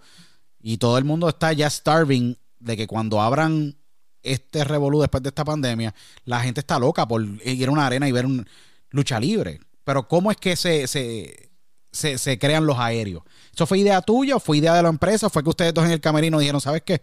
No, no tienen ningún plan con nosotros, vamos a hacer algo tú y yo? Pues mira, eh, eh, obviamente, como dije, y yo empezamos juntos, desde Independiente. Y antes de llegar a lugar, sí, ya éramos aéreos, eh, eh, empresa independiente. Eh, pero realmente no, no, era el aéreo exactamente. Para ese momento, si no me equivoco, sí, éramos, empezamos como los voladores. Luego pasó un, un, poquito el tiempo y antes de ya yo ir medio luego de todas esas cosas, que nosotros mirábamos, no, es que como los voladores se oye medio. Para México se oye bien, pero para aquí no. Y entonces, como que ahí fue que cambiamos los aéreos, pero y ahí es cuando yo entré a lugar. Cuando en el 2006, o sea, 2005 ya, que fue para la lucha X, y en 2006 eh, yo, yo y, y, otros compañeros de esto logran que vean a Tuba, porque yo siempre decía, yo quiero, o sea, Tuba aquí, porque Tuba yo sabía que podía hacer muchas cosas, y logran verlo y lo traen, digo, perfecto, coño, trajeron a Tuba, ya está aquí. Entonces ya llegó ese punto, como dije, que ya ellos no, estaban, no sabían cómo qué hacer, esto y lo otro, y nosotros un de estos sentados, ¿verdad? Nos reunimos y como que, mira, nosotros hacíamos pareja independiente y, hace falta pareja ahora mismo en ese, en ese momento en que estaba la IUA. So, vamos a, ya vamos a sacarnos de, lo, de los juniors, el crucero y toda la cosa, vamos a trabajar. Y estos dos jóvenes juniors, el crucero como que llamar, soñando ahora con, con, con, con lucha en pareja. Y entonces ellos como que nos escucharon y que hombre, nosotros, nosotros somos los aéreos. Y hermano, súper, o sea, los probaron, un palo, la gente obviamente se identificó las millas, Irán y yo nos mirábamos y ya, ya sabíamos lo que queríamos hacer, este, la química en el ring, la gente rápido lo aceptó y bueno, por ahí para abajo, desde, desde el 2006 eh, logramos fortalecer los aéreos ya lo que es la lucha más larga, profesional. Y, bueno, eso nos ha ayudado, como digo, afuera, luchar como los aéreos, el mismo eventos de Hugo, actualmente somos campeones de, de, los eventos de Hugo. O sea, con el tiempo, yo, yo, yo dije, yo rompí la barrera de los juniors, hice la diferencia en esta categoría y en la de pareja lo hicimos los dos. En la de pareja fue lo mismo, o sea, estos dos luchadores aéreos que podían hacer lo que les daba la gana, o sea, pero con lógica, con psicología y contándote algo en el ring. Son, todo el mundo dijo, diablo, o sea, de ahí nacieron parejas como los fugitivos, como cuervos, que, que, que, crecieron viéndonos nosotros, o sea, que somos otra generación. y igualmente tuve la oportunidad de enfrentarlos también. Roger, yo... es algo especial, en verdad que sí. No, es sumamente especial. Yo siento que, y, esto es una lucha lo más seguro que mucha gente no se acuerda, pero yo me di cuenta que ustedes iban en una dirección eh, a que a, a una dirección de, de, subir de nivel o de subir de división o de ustedes convertirse en overall eh, wrestlers, luchadores completos, completos que han trabajado en todas las divisiones. Para mí ese punto crucial fue enero 9, 2007, cuando ustedes se enfrentan ante los Naturals Andy Douglas y Chase Stevens, que eran campeones mundiales en pareja de la NWA, la NWA, el, organismo más grande de la lucha libre a niveles con más historia en el, en el mundo comercial de, de la lucha libre, ustedes tienen una lucha en la Pepín Cestero, donde ellos ponen las correas en juego, y son los aéreos. Yo creo que Andy Douglas y Chase Stevens, que son los Naturals, eran luchadores que hasta el momento no se habían enfrentado a una pareja aérea de la magnitud en como ustedes trabajaban en el ring, eh, Irán Tua y tú. Cuando yo vi esa lucha, ustedes tuvieron una lucha de 14 minutos con 44 segundos. Yo verifiqué la data y vi la lucha los otros días y fue un luchón. Ahí fue que yo dije, ya estos tipos estaban a otro nivel. Ahí fue que yo me imagino que ustedes empezaron a dar cuenta y dijeron, ¿sabes qué? Se nos están agotando las oportunidades aquí en la empresa. No sé si la empresa tiene suficiente más eh, planes o qué pueden hacer, porque ahí es que tú te pones a pensar, pues vas a tener que empezar a traer extranjeros. Vas a tener que, eh, tener que pasar, empezar a traer extranjeros, porque ya luchamos con todo el roster eh, estabas luchando en aquel entonces también, después hiciste luchas con Bolo de Red Bulldog, con Rodríguez, con Dennis, eh, y ya, el, ya tú estabas en el proceso de que, ok, ya yo tengo una carrera completa, ya estoy con el luchador, para mí uno de los luchadores más duros era Maniac, Rick Stanley, tuviste tremendas luchas con Rick Stanley, que Rick Stanley es un, ese tipo es duro, es una mole humana, la gente que no conoce el famoso Rick Stanley es, wow, es una mole humana. Eh, Tienes la, última lucha, si no me equivoco, eh, eras tú, Irán Tua contra Rick Stanley y Tommy D. Y luego de eso decides apartarte de la IWA. ¿Qué fue lo que pasó? ¿Por, la, por, qué decides salir? ¿Fue porque ya no había creativamente más espacio para ti? Eh, ¿O fue que ya dijiste, mira, no creo, creo que quisiera ir a Capitol y hacer otras cosas allá porque el territorio de Puerto Rico es muy caliente? Pero esas eran las dos promociones, esas eran las grandes ligas. La IWA y WLC. ¿Fue algo más que te faltaba llenar ese espacio para tú entrar a la, empresa con mayor legado en Puerto Rico o era que ya creativamente no había más nada para, para los aéreos y para ti? Pues realmente eh, había... La IWA para ese momento, en 2008, ya sabes que había visto, muerto Víctor Quiñones y pues tenía ya su, baja eh, en la empresa, se, se, une otro promotor a la empresa, eh, las cosas como que cambiaron, cambiaron monetariamente y todo eh, mejoraron, pero habían cambiado muchas cosas. A pesar de la persona que estaba nueva, tenía mucha confianza en nosotros, no, le gustaba nuestro trabajo y, y tenía en mente seguir trabajando pero llegó un punto que pues, chocaron, o sea, donde hay mucho capitán, eh, tú sabes, siempre... Muy difícil. Y hubo ese choque, exacto, hubo ese choque de, adentro, como que sentí que lo que se había subido se bajó de cantazo. Entonces, como que rompimos esa línea de que, ok, o seguimos en algo que, que ya no, no tiene un buen, o sea, un buen rumbo que llevaba, no, no, tiene como que ofrecernos exactamente crecer y nos quedamos aquí en el medio o tratamos de seguir nadando para subir la montaña. Eh, y bueno, eso fue como que hablamos, quedamos, eh, entiendo yo siempre he dicho, en, buen término y decidimos apartarnos en, ese momento y nos quedamos como que fuera, estuvimos eh, alrededor como de seis meses, creo. Pero es bueno cogerse unas vacaciones de seis meses para poder refrescar ese cuerpo, porque ustedes están cogiendo cantazos todos los fines de semana. O que ustedes tienen que, como quiera, sanar un poco, tú sabes, real. Pues mira, sinceramente no fue, no descansamos, porque, o sea, cuando digo salimos alrededor de seis meses, fue que salimos de lugar pero automáticamente cuando salimos de lugar eh, estábamos tan calientes que, que pues, nos llamaban eh, eh, las empresas independiente mentirte, tuve esos seis meses igual que tú, eh, como si tuviéramos literal en el lugar, de, viernes a, domingo luchando. Pero si te pagan bien por eso, que te, en Estelarito te van a bajar gente, eso que te están pagando bien, eso que tú dices, para el cara, vamos a seguir luchando. Oh, oye, te voy a dar tan claro que yo supe, yo sabía luchar viernes, sábado tres veces y domingo, o sea que sábado yo sabía luchar en San Juan bajar a, a, Calle y de Calle a Guayama.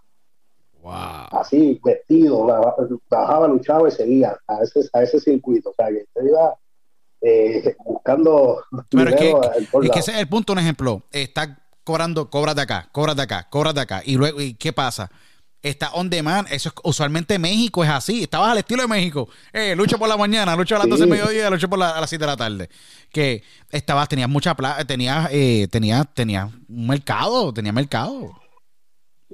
Mano, no, y brutal, hasta que entonces ves así, tuvimos así como seis meses. Y ahí fue en los seis meses que entonces WMC hace el acercamiento, en este caso fui yo conmigo, y mí pues, véngase tú, ¿verdad?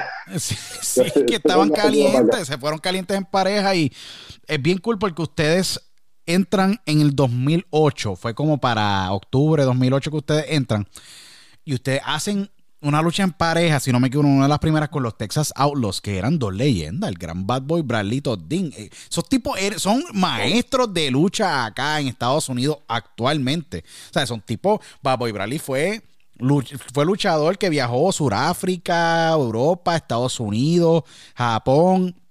Y es instructor acá en la, en la- fue instructor en la, en la gran escuela de Steve Kern, que es luchador acá, una leyenda.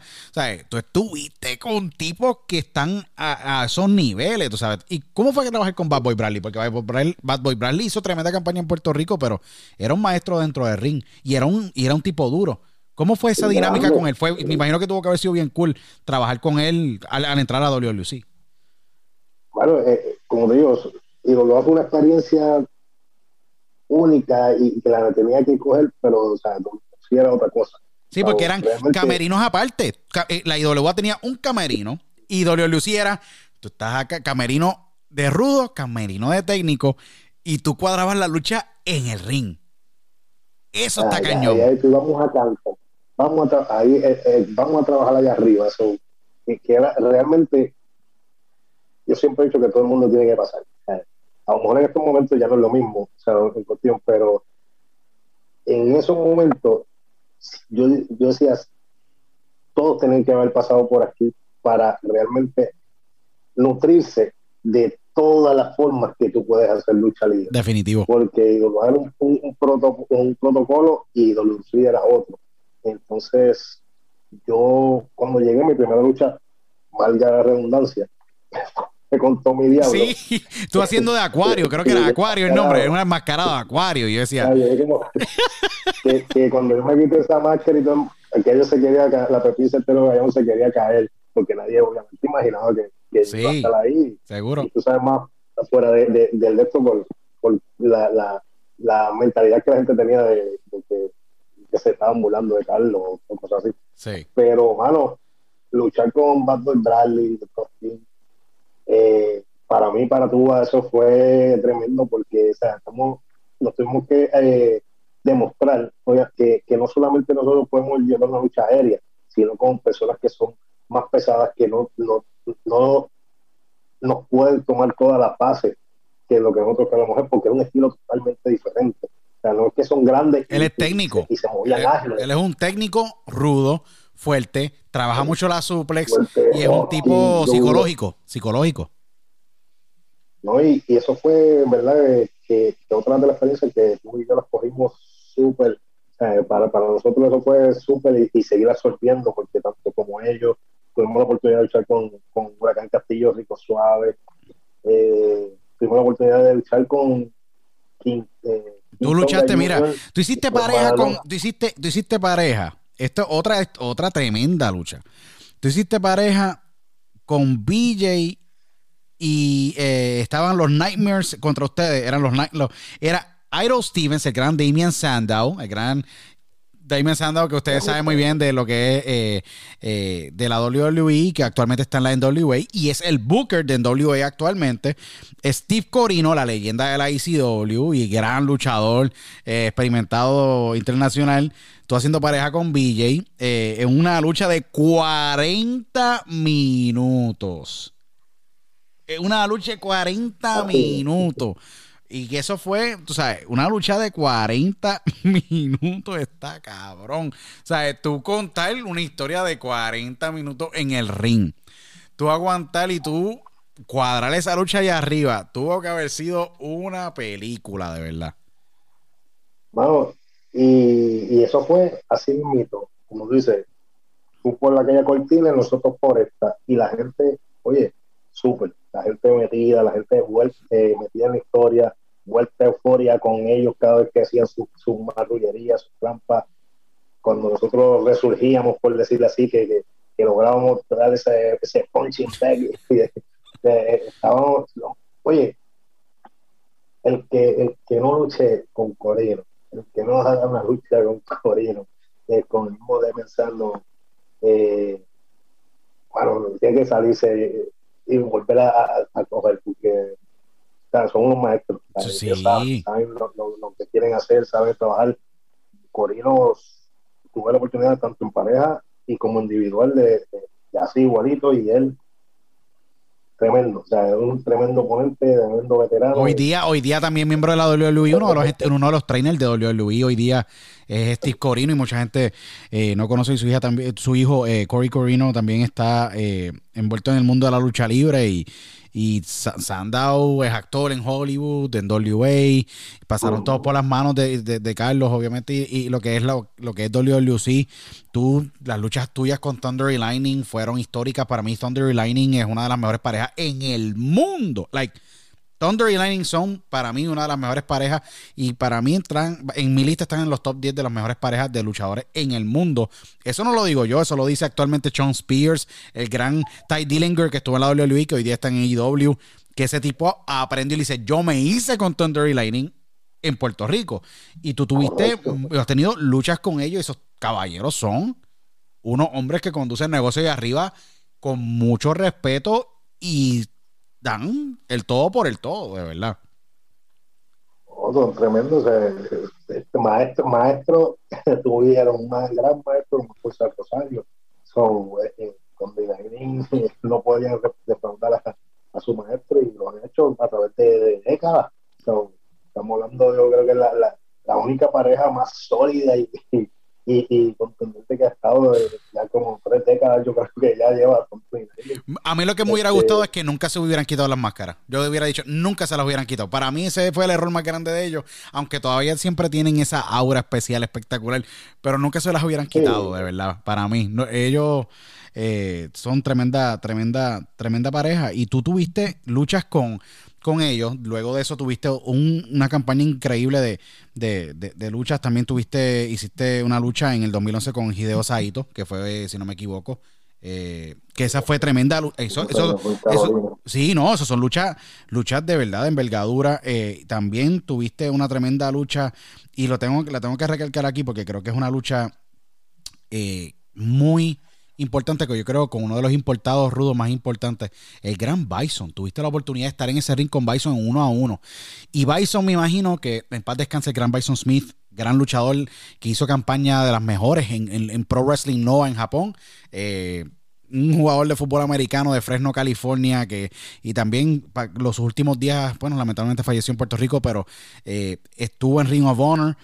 Esa lucha con Bison, que tú tuviste la oportunidad de, luchar con él, siendo Bison un tipo que me imagino que antes de salir de por esa cortina o en algún momento te dijo, me vas a tener que dar, porque le gustaba que le dieran, tocarse de verdad. Era un tipo, Mr. Big, que lo tuvimos aquí en, el, en el podcast, me contó una historia espectacular donde le metió un sillazo y Chaparro estaba envuelto en la lucha, que se fue inconsciente Bison y él le decía, tú me tienes que dar. A mí me gusta like, el cantazo, tú sabes, de verdad. Igual Blitz, Blitz me dice, eh, luchar con Bison fue otra cosa para él. Fueron, para él dice que ese fue el pinacol de su carrera, luchar con Bison, con un experimentado como él. ¿Cómo fue esa lucha con, con Bison? Porque de tú ser un junior completo, y esto es lo más bello de la vida, todos los obstáculos que, te, que tú encontraste en la lucha libre, los pudiste sobrepasar y sobrellevar a través de Booking y lo que demostraste dentro del ring a llegar a un punto de trabajar con el peso completo y el tipo más duro que yo creo que ha pasado.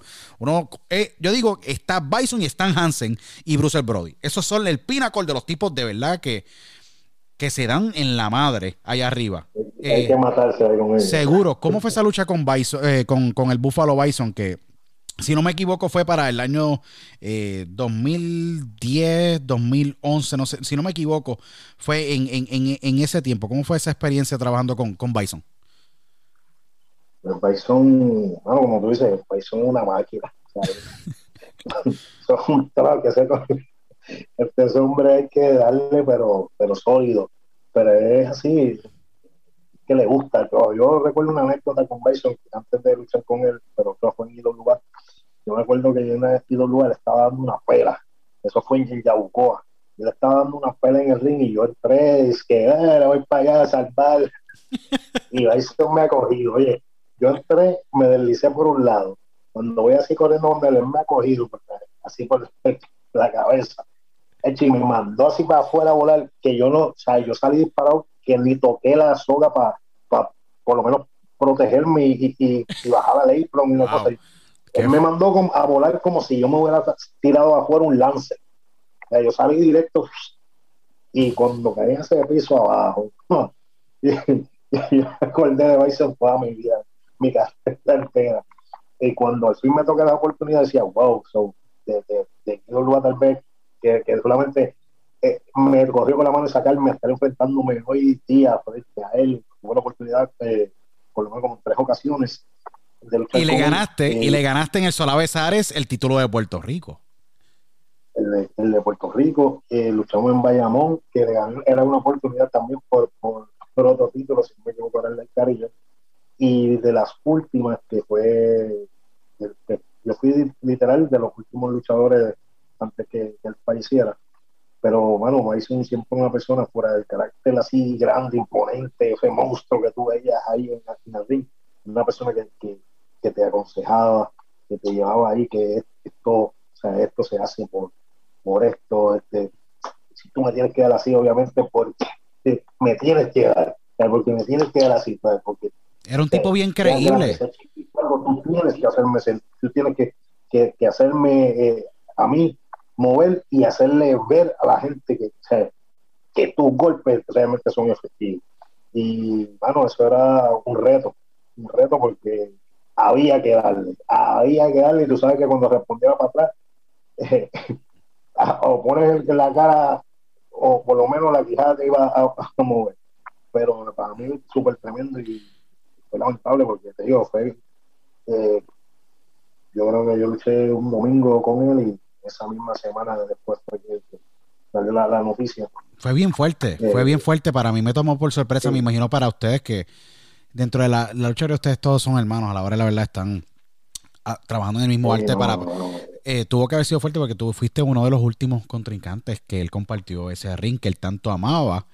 Eh, me imagino que siempre te lleva eso de que una de estas, esta, una de tus últimas luchas, las últimas luchas que tuvo Bison, eh, fue contigo y fue un tipo que te respetó, un tipo que te, que, que, que te, que te ayudó también a subir y a lucir bien, porque después de, después de esa, esa lucha que tú tuviste con Bison, eso fue un abril 6 2011, luego la próxima lucha que tú tienes, si no me equivoco, varios meses después, eh, una lucha que yo digo que ahí nuevamente se prueba como, como, como es el mundo de la lucha libre. Y yo dije, yo, ahí fue que yo me empecé a dar cuenta de que tú podías ir a cualquier federación del mundo y, luchar y hacer historia y poder contar la historia como fue esto. Tuviste una lucha con el gran Kenny Dijkstra, Kenny del, del, Spirit Squad de WWE, tremenda lucha.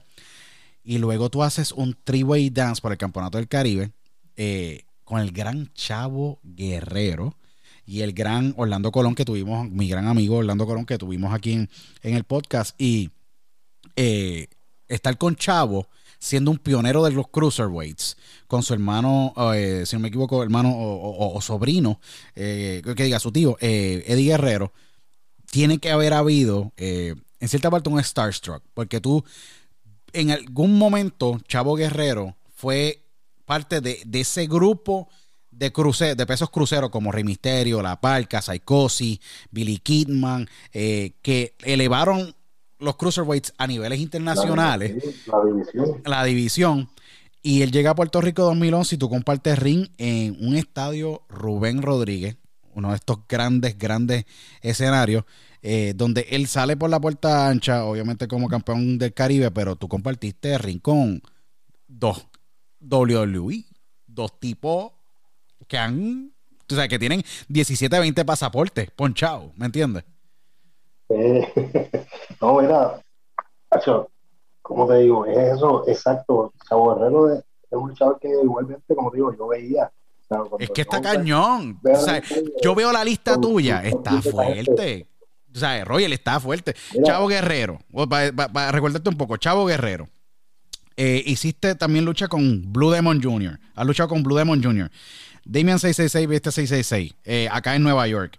Eh, hiciste eh, tuviste luchas con obviamente con, Kenny Dijkstra. Adicional, eh, tuviste luchas adicionales con, estuviste con obviamente con Noriega, que es tu, gran hermano en, la lucha libre también.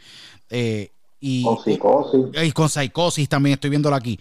Son muchas luchas con tipos de calibre salvaje. Tú sabes que tú dices, de entre mano, a veces me imagino que te pasó un par de veces. Diablo, esta noche me estoy enfrentando a Psicosis. Psicosis, campeón crucero de la WWE, ha tenido campeón de WCW, de la WCW Cruiserweight Championship, ha sido campeón, ha estado en, México, ha estado en Japón, ha estado en, en cuanta plaza de lucha hay.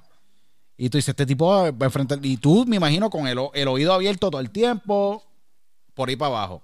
A escuchar experiencia, como yo digo. No, Sí, mira, yo realmente, como dije, esto Dios me puso aquí y yo me lo he gozado al máximo. O sea, toda oportunidad que esto, o como te dije, tuve la oportunidad de ir luego a enfrentarme a los mejores. O sea, a los mejores, y si no me enfrentaba, si no me estaba uno a uno contra ellos, estuve acompañado. Entre esos, siempre, eh, un, a mí siempre ha sido un placer trabajar, que lo que trabajé single con él, con Slash Venom. Hacho, Slash otra bestia también. Flash Flanagan en la WWF, un duro. Un duro, duro, duro, duro. Tremendo. experiencia con él, tremendo. Con los natural, súper. Con los lucha de México también. Que, sí, que tú fuiste. cool, tú, tú, fuiste. Y en México tú, tú hiciste campaña también por allá. Estuviste tú con Tommy en una lucha salvaje. Like salvaje, que yo las vi. creo que fueron ustedes a Consejo Mundial de Lucha Libre CMLL. Eh, esa fue triple A con Tommy. Triple, con, sí, con triple, en triple A. Triple A, si no me, y, triple A, me equivoqué en esa, pero ellos, eh, fue brutal. Hicieron una campaña allí. no. Salvaje. Bueno, no, te digo que, que, que bueno, sí, que son tantos luchadores que yo ¿No, digo, te, ¿no te dio con quedarte en México? Y que todo, y que, oye, y no es que si me he enfrentado solamente, es que puedo decir que todos, luego de, ¿verdad? Han quedado encantados, sea, como que, que no es como que, mira, no, este chamaco no, no, no trabaja, no. Todos han quedado como que, bueno, usted tiene el talento para pa donde quiera ir. O sea, que donde usted quiera estar, usted lo tiene. Sea, falta que, le abran en la puerta, por decir así, porque usted lo tiene. O sea, dicho por Chavo, dicho Juventud Guerrera, mismo carístico de los últimos que han enfrentado, Super Crazy, tú, dices esos nombres y son historia, historia, historia, leyenda, historia. Yo tuve estar frente a eh, eh, Christopher Daniel, yo también luché contra el él. Fallen eh, Angel, brother. Ese tipo sí tiene el King of the Indies. Ese tipo se ha enfrentado a la crema de la crema. Yo vi el, el historial de, de, de, Fallen Angel Christopher Daniels y de verdad es uno de los, de los historiales de luchador más impresionantes que yo he visto en la historia. En yo creo que casi todos los continentes ese tipo ha luchado. Y ha tenido mucho éxito. Desde estuvo en WWF muchísimos años atrás, tenía hoy día AEW. Y el tipo se mantiene sumamente vigente. Tú sabes, el tipo es un general ahí arriba del ring. Es un general. Bueno, bueno yo me enfrenté a él, si no me equivoco, fue con el 2011. Y él vino a Puerto Rico nuevamente en el 2000 pues fue para CWA 2019, no me equivoco, y él se acordaba de mí todavía. O sea, que él decía, oh, shit. No es como que él luché y él, me vio y ¿qué pasa aquí?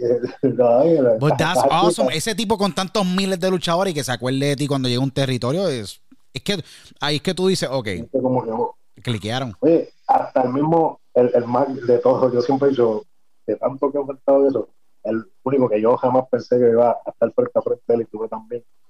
Eh, y no, no era que era ágil, pero o sea, la vez conocí fue con Scott Taylor. Ah, yo, yo para eso fue Scott Taylor decía, wow, o sea, Scott estaba gigante, así como el coloso y ya, este hombre sí que que meterle. Big Papa Pump, el gran Big Papa Pump Scott Tyner, sí, no. Son tipos que, como yo le digo a la gente, por más que no estén en WWE o en AEW, en TNA o lo que sea, estos tipos tienen historia. Hay más vida después de todas esas empresas, ¿me entiendes? ¿Qué pasa?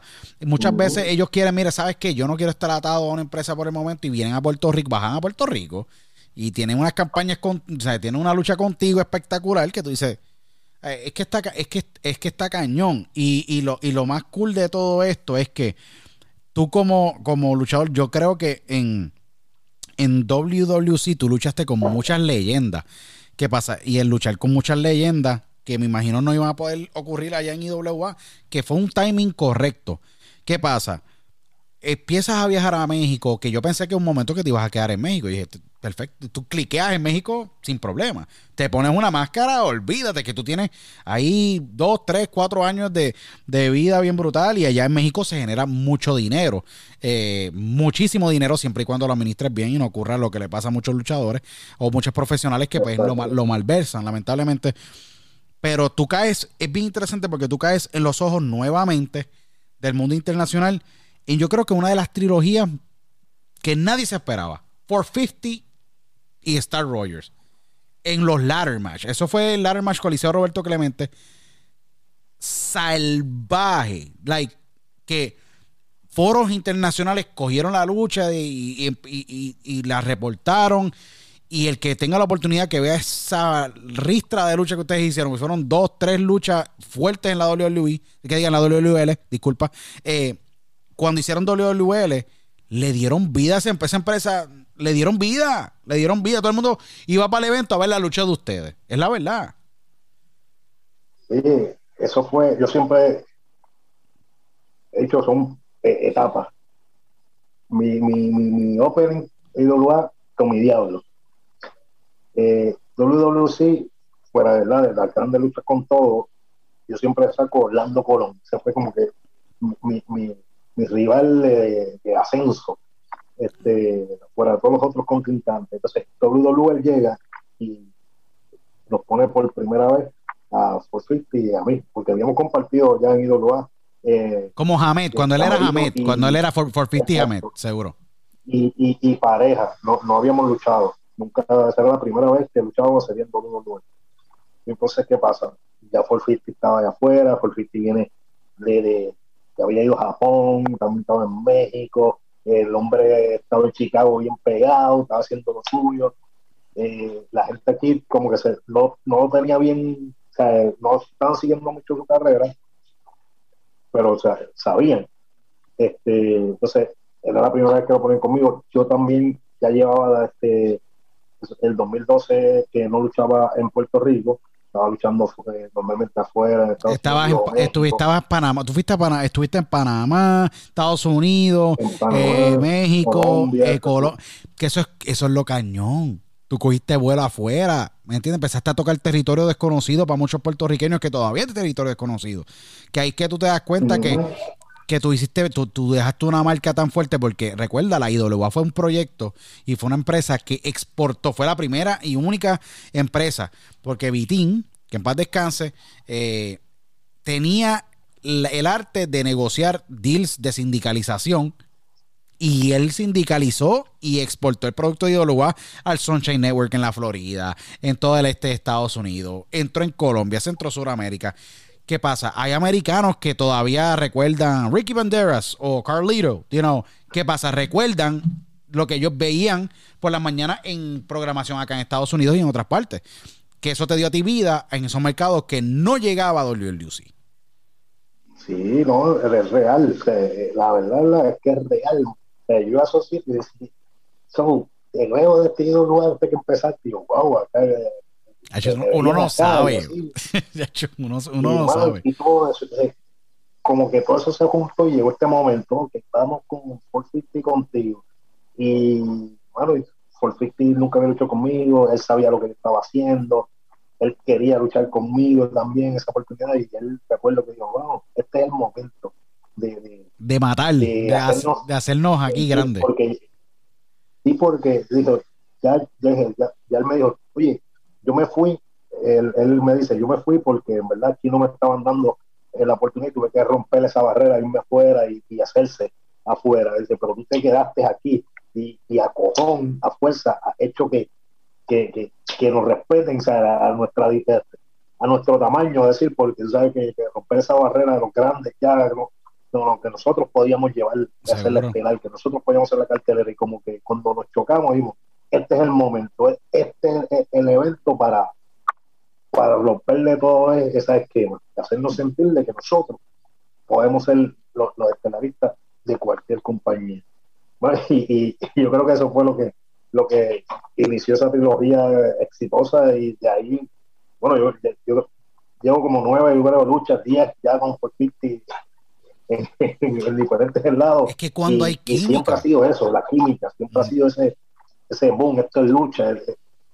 la gente nos coge de las millas. Yo creo que, y, y, es algo como, yo creo que hay que resaltar de que cuando hay química y no hay ego, se puede hacer una historia espectacular. Ustedes dos entraron ahí queriendo tener un clásico. Y de un clásico salió otro clásico, y de otro clásico salió otro clásico, y así sucesivamente, al punto de que no importa en qué federación ocurra, Mr. 450 o Mecha Wolf hoy día con un Star Rogers, it's gonna be money. It's gonna be money. Porque va a tener, va a generar dinero, porque ya la gente sabe lo que pueden esperar. ¿Y qué pasa? ustedes como luchadores están pensando cómo podemos elevar lo que hicimos en la primera, segunda, tercera, que ese es el punto. Tú como luchador y como tú, como, como digo, o sea, como ustedes como creadores y artistas dentro del deporte, tienen que pues pintar esa historia de una manera en que se reten ustedes mismos. Que ese yo creo que es la, lo interesante del negocio tú puedes reinventarte constantemente. Eso que. Eh, y que es difícil. Oye, es sumamente. Yo no sé ni cómo lo hacen ustedes. Yo no sé cómo lo hacen. Yo, decía, oye, nosotros queríamos hacer algo único en Insurrection. Pero salió más que único para nosotros. Esto, salió mejor de, lo que, que hubiéramos pensado. Entonces, como que la gente hizo, fuck, estos chamacos son lo que lo que queremos ver. ¿Qué pasa? En esa cartelera yo me acuerdo, yo me había este, roto los dientes y todo. Y ya iba la, la segunda y fui a atender. Yo salí de, de, de Insurrection, yo salí para el hospital. O sea, directo al hospital. Terminé la lucha, bajé del ring y para el hospital. So, este, cuando anuncian este ese, eh, Christmas, eh, ¿cómo se llamaba el nombre? Navidad corporativa. Eh, sí, no, correcto, sí, Navidad corporativa, correcto, sí. Eh, todo el mundo como que mira, este, estás, listo, estás ready, esto y lo otro, y porque usted, todo el mundo quiere ver su lucha, de, todo el mundo está que quiere ver una revancha de ustedes. Y yo, el doctor me dijo que todavía tengo que aguantarme un poquito. Vamos a ver qué, qué sucede y hice todo lo necesario para lograr llegar esa noche. Recuerdo que fui hasta con boquilla en la revancha. Sí, no, que fuiste con, con, con Mouthpiece, sí. You had to. no puedes perder los dientes dos veces. no lo puedes perder dos veces. Y yo decía, bueno, están aquí ya bien, todo salió bien, gracias a Dios, pero voy a usarlos por si acaso. Como quiera, ni, yo creo que no llevaba ni 10 minutos de lucha que me los quité. Y dije, nada, para que ahora voy a seguir la lucha. Pero el del ambiente, o sea, se sentía, o sea, que la gente... La expectativa. No fue a entonces nosotros dijimos, ok, vamos a ver si realmente se puede superar lo que... Y sí, bueno, cuando eso, la gente dice, wow, o sea, lo, superamos, se quedó ahí, y entonces llegar a esa tercera con la lucha así en esa escalera, como que decir, y ahora, ¿qué, ¿qué podemos hacer para esto superar todo lo demás? Entonces, se, se hizo, se hizo. yo te hago una Lo pusieron por encima del, mismo Alberto del Río, encima del campeón mundial, como la estelar. Sí. O sea, no, no, había manera que no lo hicieran así. Yo te hago una pregunta, eh, Roger, y, hemos estado aquí un tremendo rato, y yo estoy seguro que todos los miles que nos van, están escuchando, nos van a escuchar, eh, le, encantaría hacerte esta pregunta. Te hago una pregunta, después de todos estos clásicos, el territorio tú lo dominas por completo, trabajas en las empresas, tres empresas más primordiales que ha tenido la, la, historia de Puerto Rico en los pasados 20, 30 años. Eh, con tu familia, tu querida esposa, tus hijas, tú no decidiste un momento decir, ¿sabes qué? Eh, me mudo para entrar en otro territorio o tú tomaste la decisión y decís, sabes qué, mira, yo estoy viajando desde Puerto Rico a todos estos territorios en Centroamérica, Suramérica, ya tengo plaza, puedo vivir en Puerto Rico, eh, siento que puedo hacer carrera en donde quiera, puedo hacer una campaña de dos o tres meses en Japón, etcétera. Eh, esa fue la idea de tú decir, mira, sabes que me encanta vivir en Puerto Rico, puedo viajar desde aquí eh, y poder exportar mi talento, porque hay muchos luchadores que lo han hecho. Mike Mendoza se quedó, tu tremendo, tremenda lucha que tú has tenido con Mike Mendoza. Y Mike me lo dijo en una entrevista, me dijo, sabes que yo me quiero quedar en Puerto Rico y quiero exportar mi talento desde aquí, porque Puerto Rico es su isla, al igual que la tuya. Yo, un ejemplo, tuve que salir de Puerto Rico y emigrar a Estados Unidos. Lo tuvo que hacer también Ángel Fashion, lo ha hecho Mark Davidson también, y otros más colegas. Eh, pero nunca te pasó porque tú en México eres amado. O sea, en México a ti te aman. En Panamá te aman. En Colombia te aman. En Estados Unidos, en todas las promociones que has eh, luchado, les encanta mucho verte luchar. Eh, y los extranjeros son locos contigo cuando van a Puerto Rico. ¿Te pasó por la mente salir de Puerto Rico para mudarte o ahí hacer un trayado en Luis o buscar otras aguas o, hacer o mudarte varios meses para poder hacer campaña en un territorio específico que te gustaría estar o te hubiera gustado estar más permanentemente? Pues mira, cuando yo empecé la lucha, o antes de empezar la lucha, todo un, pensamiento que yo tuve siempre de, chamaquito. Cuando uno dice, ¿qué tú quieres ser cuando seas grande? yo siempre decía, yo quiero hacer un trabajo que yo ame, que me guste, pero que no me, no le, me quite tiempo de mi familia. Si yo tengo una familia, no me, o sea, yo no pierdo yo te entiendo, algún momento de, no, no pierde algún momento de vida con él. Eh, crecí, obviamente, empecé esta lucha. Siempre he dicho, se me han presentado oportunidades. Tuve eh, eh, para tener, cuando tenía vino, como cuando yo estuve empezando en IWA, vino uno de para eso Apolo estaba en TNA y uno de los promotores vino y Apolo me lo fue a presentar y el tipo ya conocía de mí. Cuando después le dijo, mira, este muchacho, y él me vio y dijo, ah, este es el que brinca, que hace vamos a llevárnoslo, y, pero por cosas de obviamente promotores y cosas, no, no, se, no se pudo dar. Eh, eventualmente yo llené una vez una solicitud para, para lo que era Tofinos. Oh, wow, seguro. Eh, eh, se, me, se me llamó, tuvimos unas conversaciones ahí, ciertas cosas pasaron también, que pues, que después que estaba todo a, a acorde, pues no, no, se, no sucedió. Eh, yo, como siempre dije, si no, si no está, no está. Yo, yo sigo disfrutándome. Eh, o sea, si pasó algo, si alguien metió la mano, lo que sea. Normal. Eh, en verdad nunca le di mucho énfasis. Porque, tú eres un tipo positivo. porque tú eres un tipo positivo. Tú eres, un, tipo, eres un tipo positivo. Yo, yo dije, si, si me estoy gozando lo que estoy haciendo, sin, sin en ese momento, ejemplo, sin, sin la oportunidad de México, ejemplo, sin la oportunidad de tenía, sin la oportunidad de, de W que, que, que, me las tumbaron, vamos a poner, hubo algo ahí que no, no, llegaron. Me he podido enfrentar a muchos luchadores de la empresa, tanto de, de, de TNA como Ring of Honor, de México, de WWE, y todos han quedado encantados conmigo. He tenido esa oportunidad y dije, pues, mira, tal vez que no, no tengo que estar ahí exactamente, porque me lo están, o sea, Dios me lo ha dado vivir aquí, tranquilo, con, con mi familia y, y, y deleitándolo con mi talento. En el caso de México, cuando fui a AAA, ellos les gustó, eh, pero también lo mismo, tenía que estar como unos meses, si no me equivoco, como tres meses, cuatro, cuatro meses, más o menos. Es fuerte. Entonces, pues, mm, no, no tenía una seguridad de cuánto era el dinero, de que iba a recibir. En mi caso, que porque yo, yo, yo le digo como le digo a cualquiera, si tú estás solo, como Mark Davison, que, un joven todavía, que, que todavía no tiene una familia, un, hijo, una, pues mira, uno se aventura, vámonos para abajo, que, o sea, ¿qué podemos perder? Pero cuando uno por lo menos tiene familia, pues un poquito más, eh, las cosas hay que pensarlas más. Entonces yo ahí pensé, ok, me puedo ir porque es mi sueño.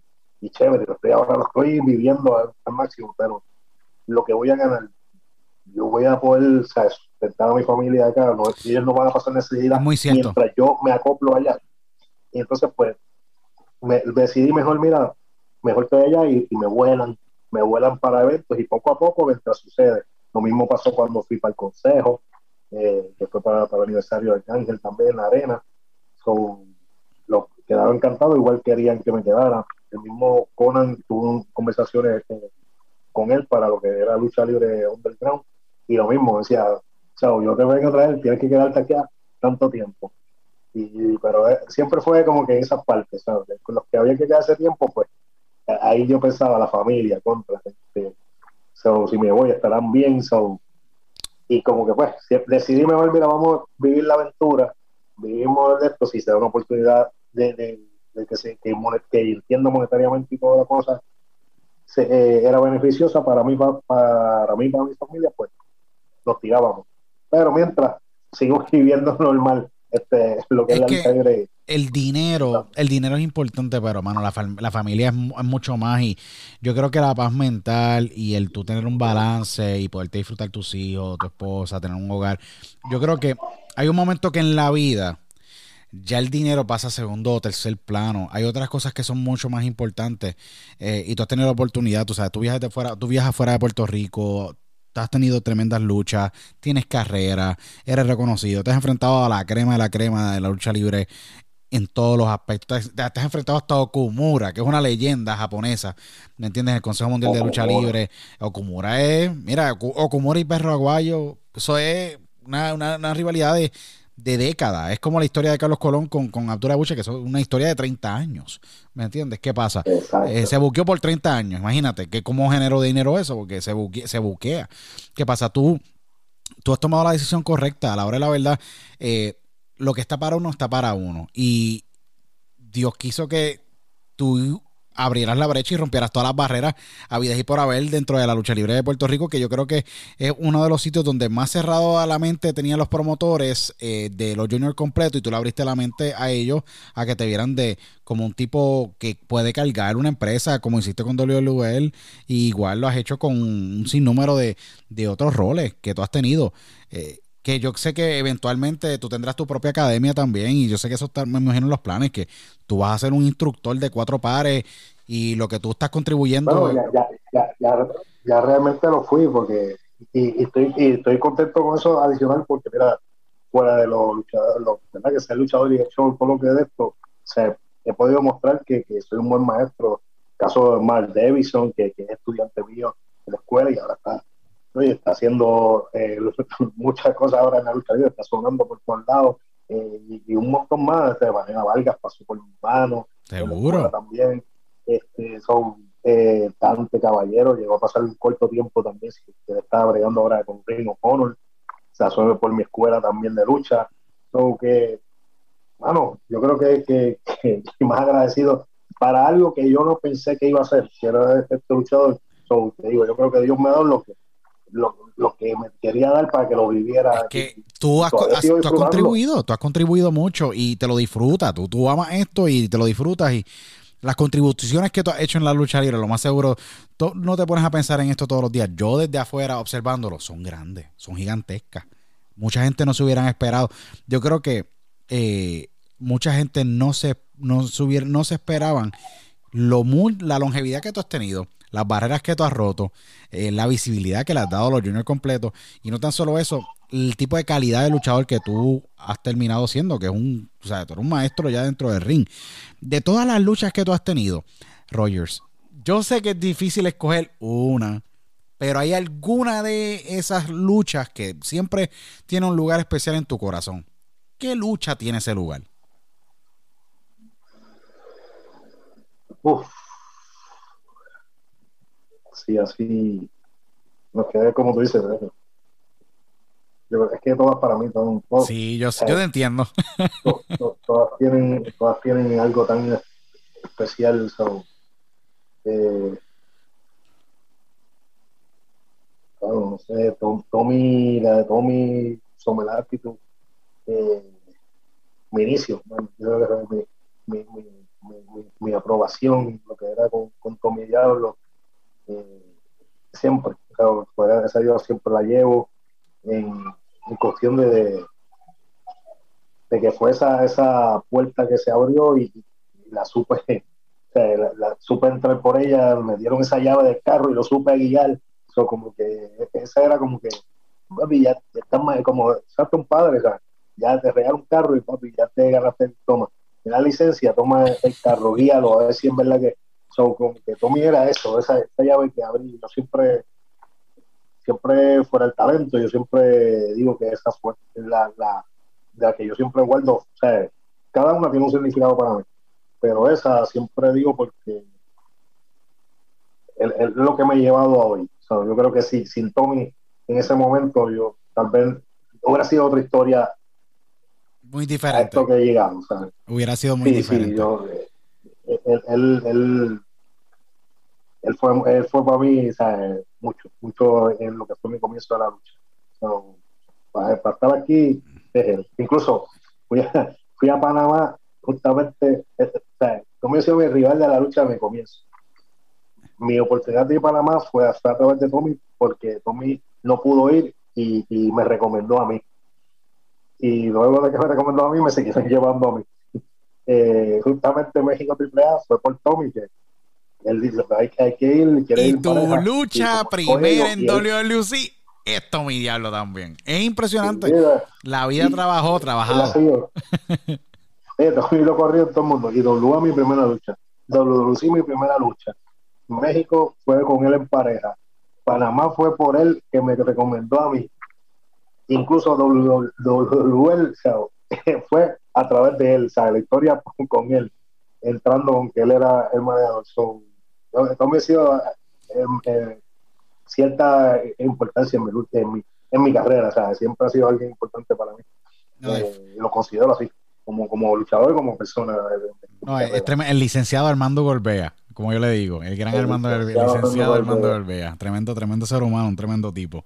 Eh, de verdad que ha contribuido muchísimo, muchísimo a la lucha libre también. Eh, Rogers, ¿qué te falta a ti por hacer? Y estamos ya culminando este gran diálogo, para mí un diálogo histórico, y lo digo eh, para todos los que nos están y nos estarán escuchando, un diálogo sumamente histórico que lo tenía en el Bucket List hace más de 8 o 9 años ya. Eh, ¿Qué te falta a ti por hacer? ¿Qué te falta? Yo sé que tienes todavía, tú tienes otras metas, pero ¿qué te falta por realizar? Tú has hecho de todo. Yo creo que te falta el título, el título universal, es lo único que te falta. Es lo único que te falta. Pues bueno, en Puerto Rico, eh, ahorita, ahorita dijiste, este, como se dice siempre, el, título no que hacer luchador, luchador es el título yo siempre me consideré, yo creo, campeón universal eh, eh, eh, sin tenerlo, porque, porque así me veía la gente, porque supe literal cargar la compañía sin ser el campeón universal en ciertos momentos. Y, y claro, sea, claro está, si tuvieras la oportunidad de, de, de, de, tener, estar ahí de frente a frente al campeón, de retarlo y, lograr ser campeón, lo haría, porque sería una, una, página más que escribiría en la historia de la, de la lucha libre, de tantas barreras que, que, ya he roto, sería una que, que, faltaría. No, no porque ay, eso lo tengo que tener, sino porque es, una nota importante para, para, para lo que yo amo en la lucha libre, este historial que, que llevo, ¿verdad? En, en la lucha libre puertorriqueña internacional. Fuera de aquí de Puerto Rico, lo que sí me gustaría. Creo que Japón, te falta Japón, te falta Japón.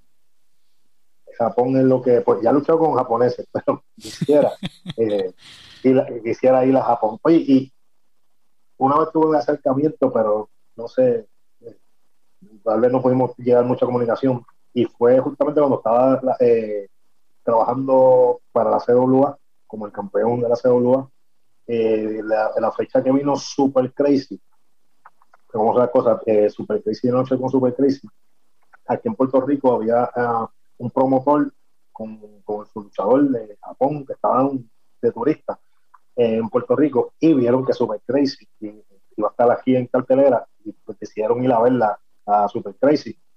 Y cuando era la lucha libre, la lucha venía con Super Crazy, eh, al final ellos me dieron la tarjeta y todo, el promotor, que le encantó mi trabajo, que, que, le gustaría pues llevarme para allá y toda la cosa, y tuvo como una leve conversación, pero hasta eso de hoy pues no, no se ha podido concretar. quién sabe, todavía queda mucho Star Royal que dar por ahí, o que quién sabe, algún momento sorprenda y, y, dé la vuelta por allí, pero me gustaría ir a, a, Japón. esa, con, con, eso yo estoy feliz. ir, ir, allí presente, ¿sabes? competir en alguna arena de ellos, ir a un dojo de ellos, o me gustaría. todavía, todavía yo estoy para eso. Tú caes bien en cualquier, en cualquier territorio. Yo creo que Japón sería un territorio súper súper importante y súper interesante para mí verte allí porque tú te, tú te adaptas a cualquier, eh, a cualquier territorio. Yo sé que cualquier territorio va a abrazar tu estilo de lucha. Eh, y creo que sí, definitivamente estamos en la misma línea. el campeonato universal falta, para mí sería como que, mira, una reafirmación ya de todo lo que tú has hecho porque tú has contribuido como loco a, la industria en Puerto Rico y ya tú te has probado con, tipos que ya han tenido ese título y, ya han tenido títulos más grandes que ese y tú te has probado dentro del ring al igual que con Japón. Yo creo que una buena campaña en Pro Wrestling Noah, en Big Japan, All Japan, en New Japan, cualquiera de estas empresas allá eh, debe ser debe ser un paso orgánico. Eh, o inclusive pues ver Europa como un Pro Wrestling Revolution en, Inglaterra o en, o en, Irlanda, ver algo, sé que hay espacio, yo sé que todavía te falta mucho por territorio por recorrer fuera de Puerto Rico y esperando que la situación pues mejore, ya yo creo que para finales de año, esperamos que sea antes. Eh, esperemos, esperemos. Sí, no, esperemos, con ya con la vacuna allá afuera y mucha gente ya, creo que es necesario ya, eh, porque la, la, lucha libre trae demasiada paz ayuda mucho a la gente a salir de, la realidad actual que, que, se vive. Y es uno de esos deportes que, y eso, de, de, esos, de, estas, de, estos canales de entretenimiento que, ayudan mucho a, la gente, técnicamente meterte en esa en, la historia y, y vivírtela. Eh, mensaje, un mensaje, ¿qué mensaje le tienes que dar a la fanática? Yo personalmente, Rogers, yo te respeto muchísimo, eh, las contribuciones tuyas dentro del negocio son eminentes, grandes y, muy, muy importantes, pero ¿qué mensaje tienes que dar a esa fanaticada que te siguen internacionalmente y que te han visto también eh, en Puerto Rico?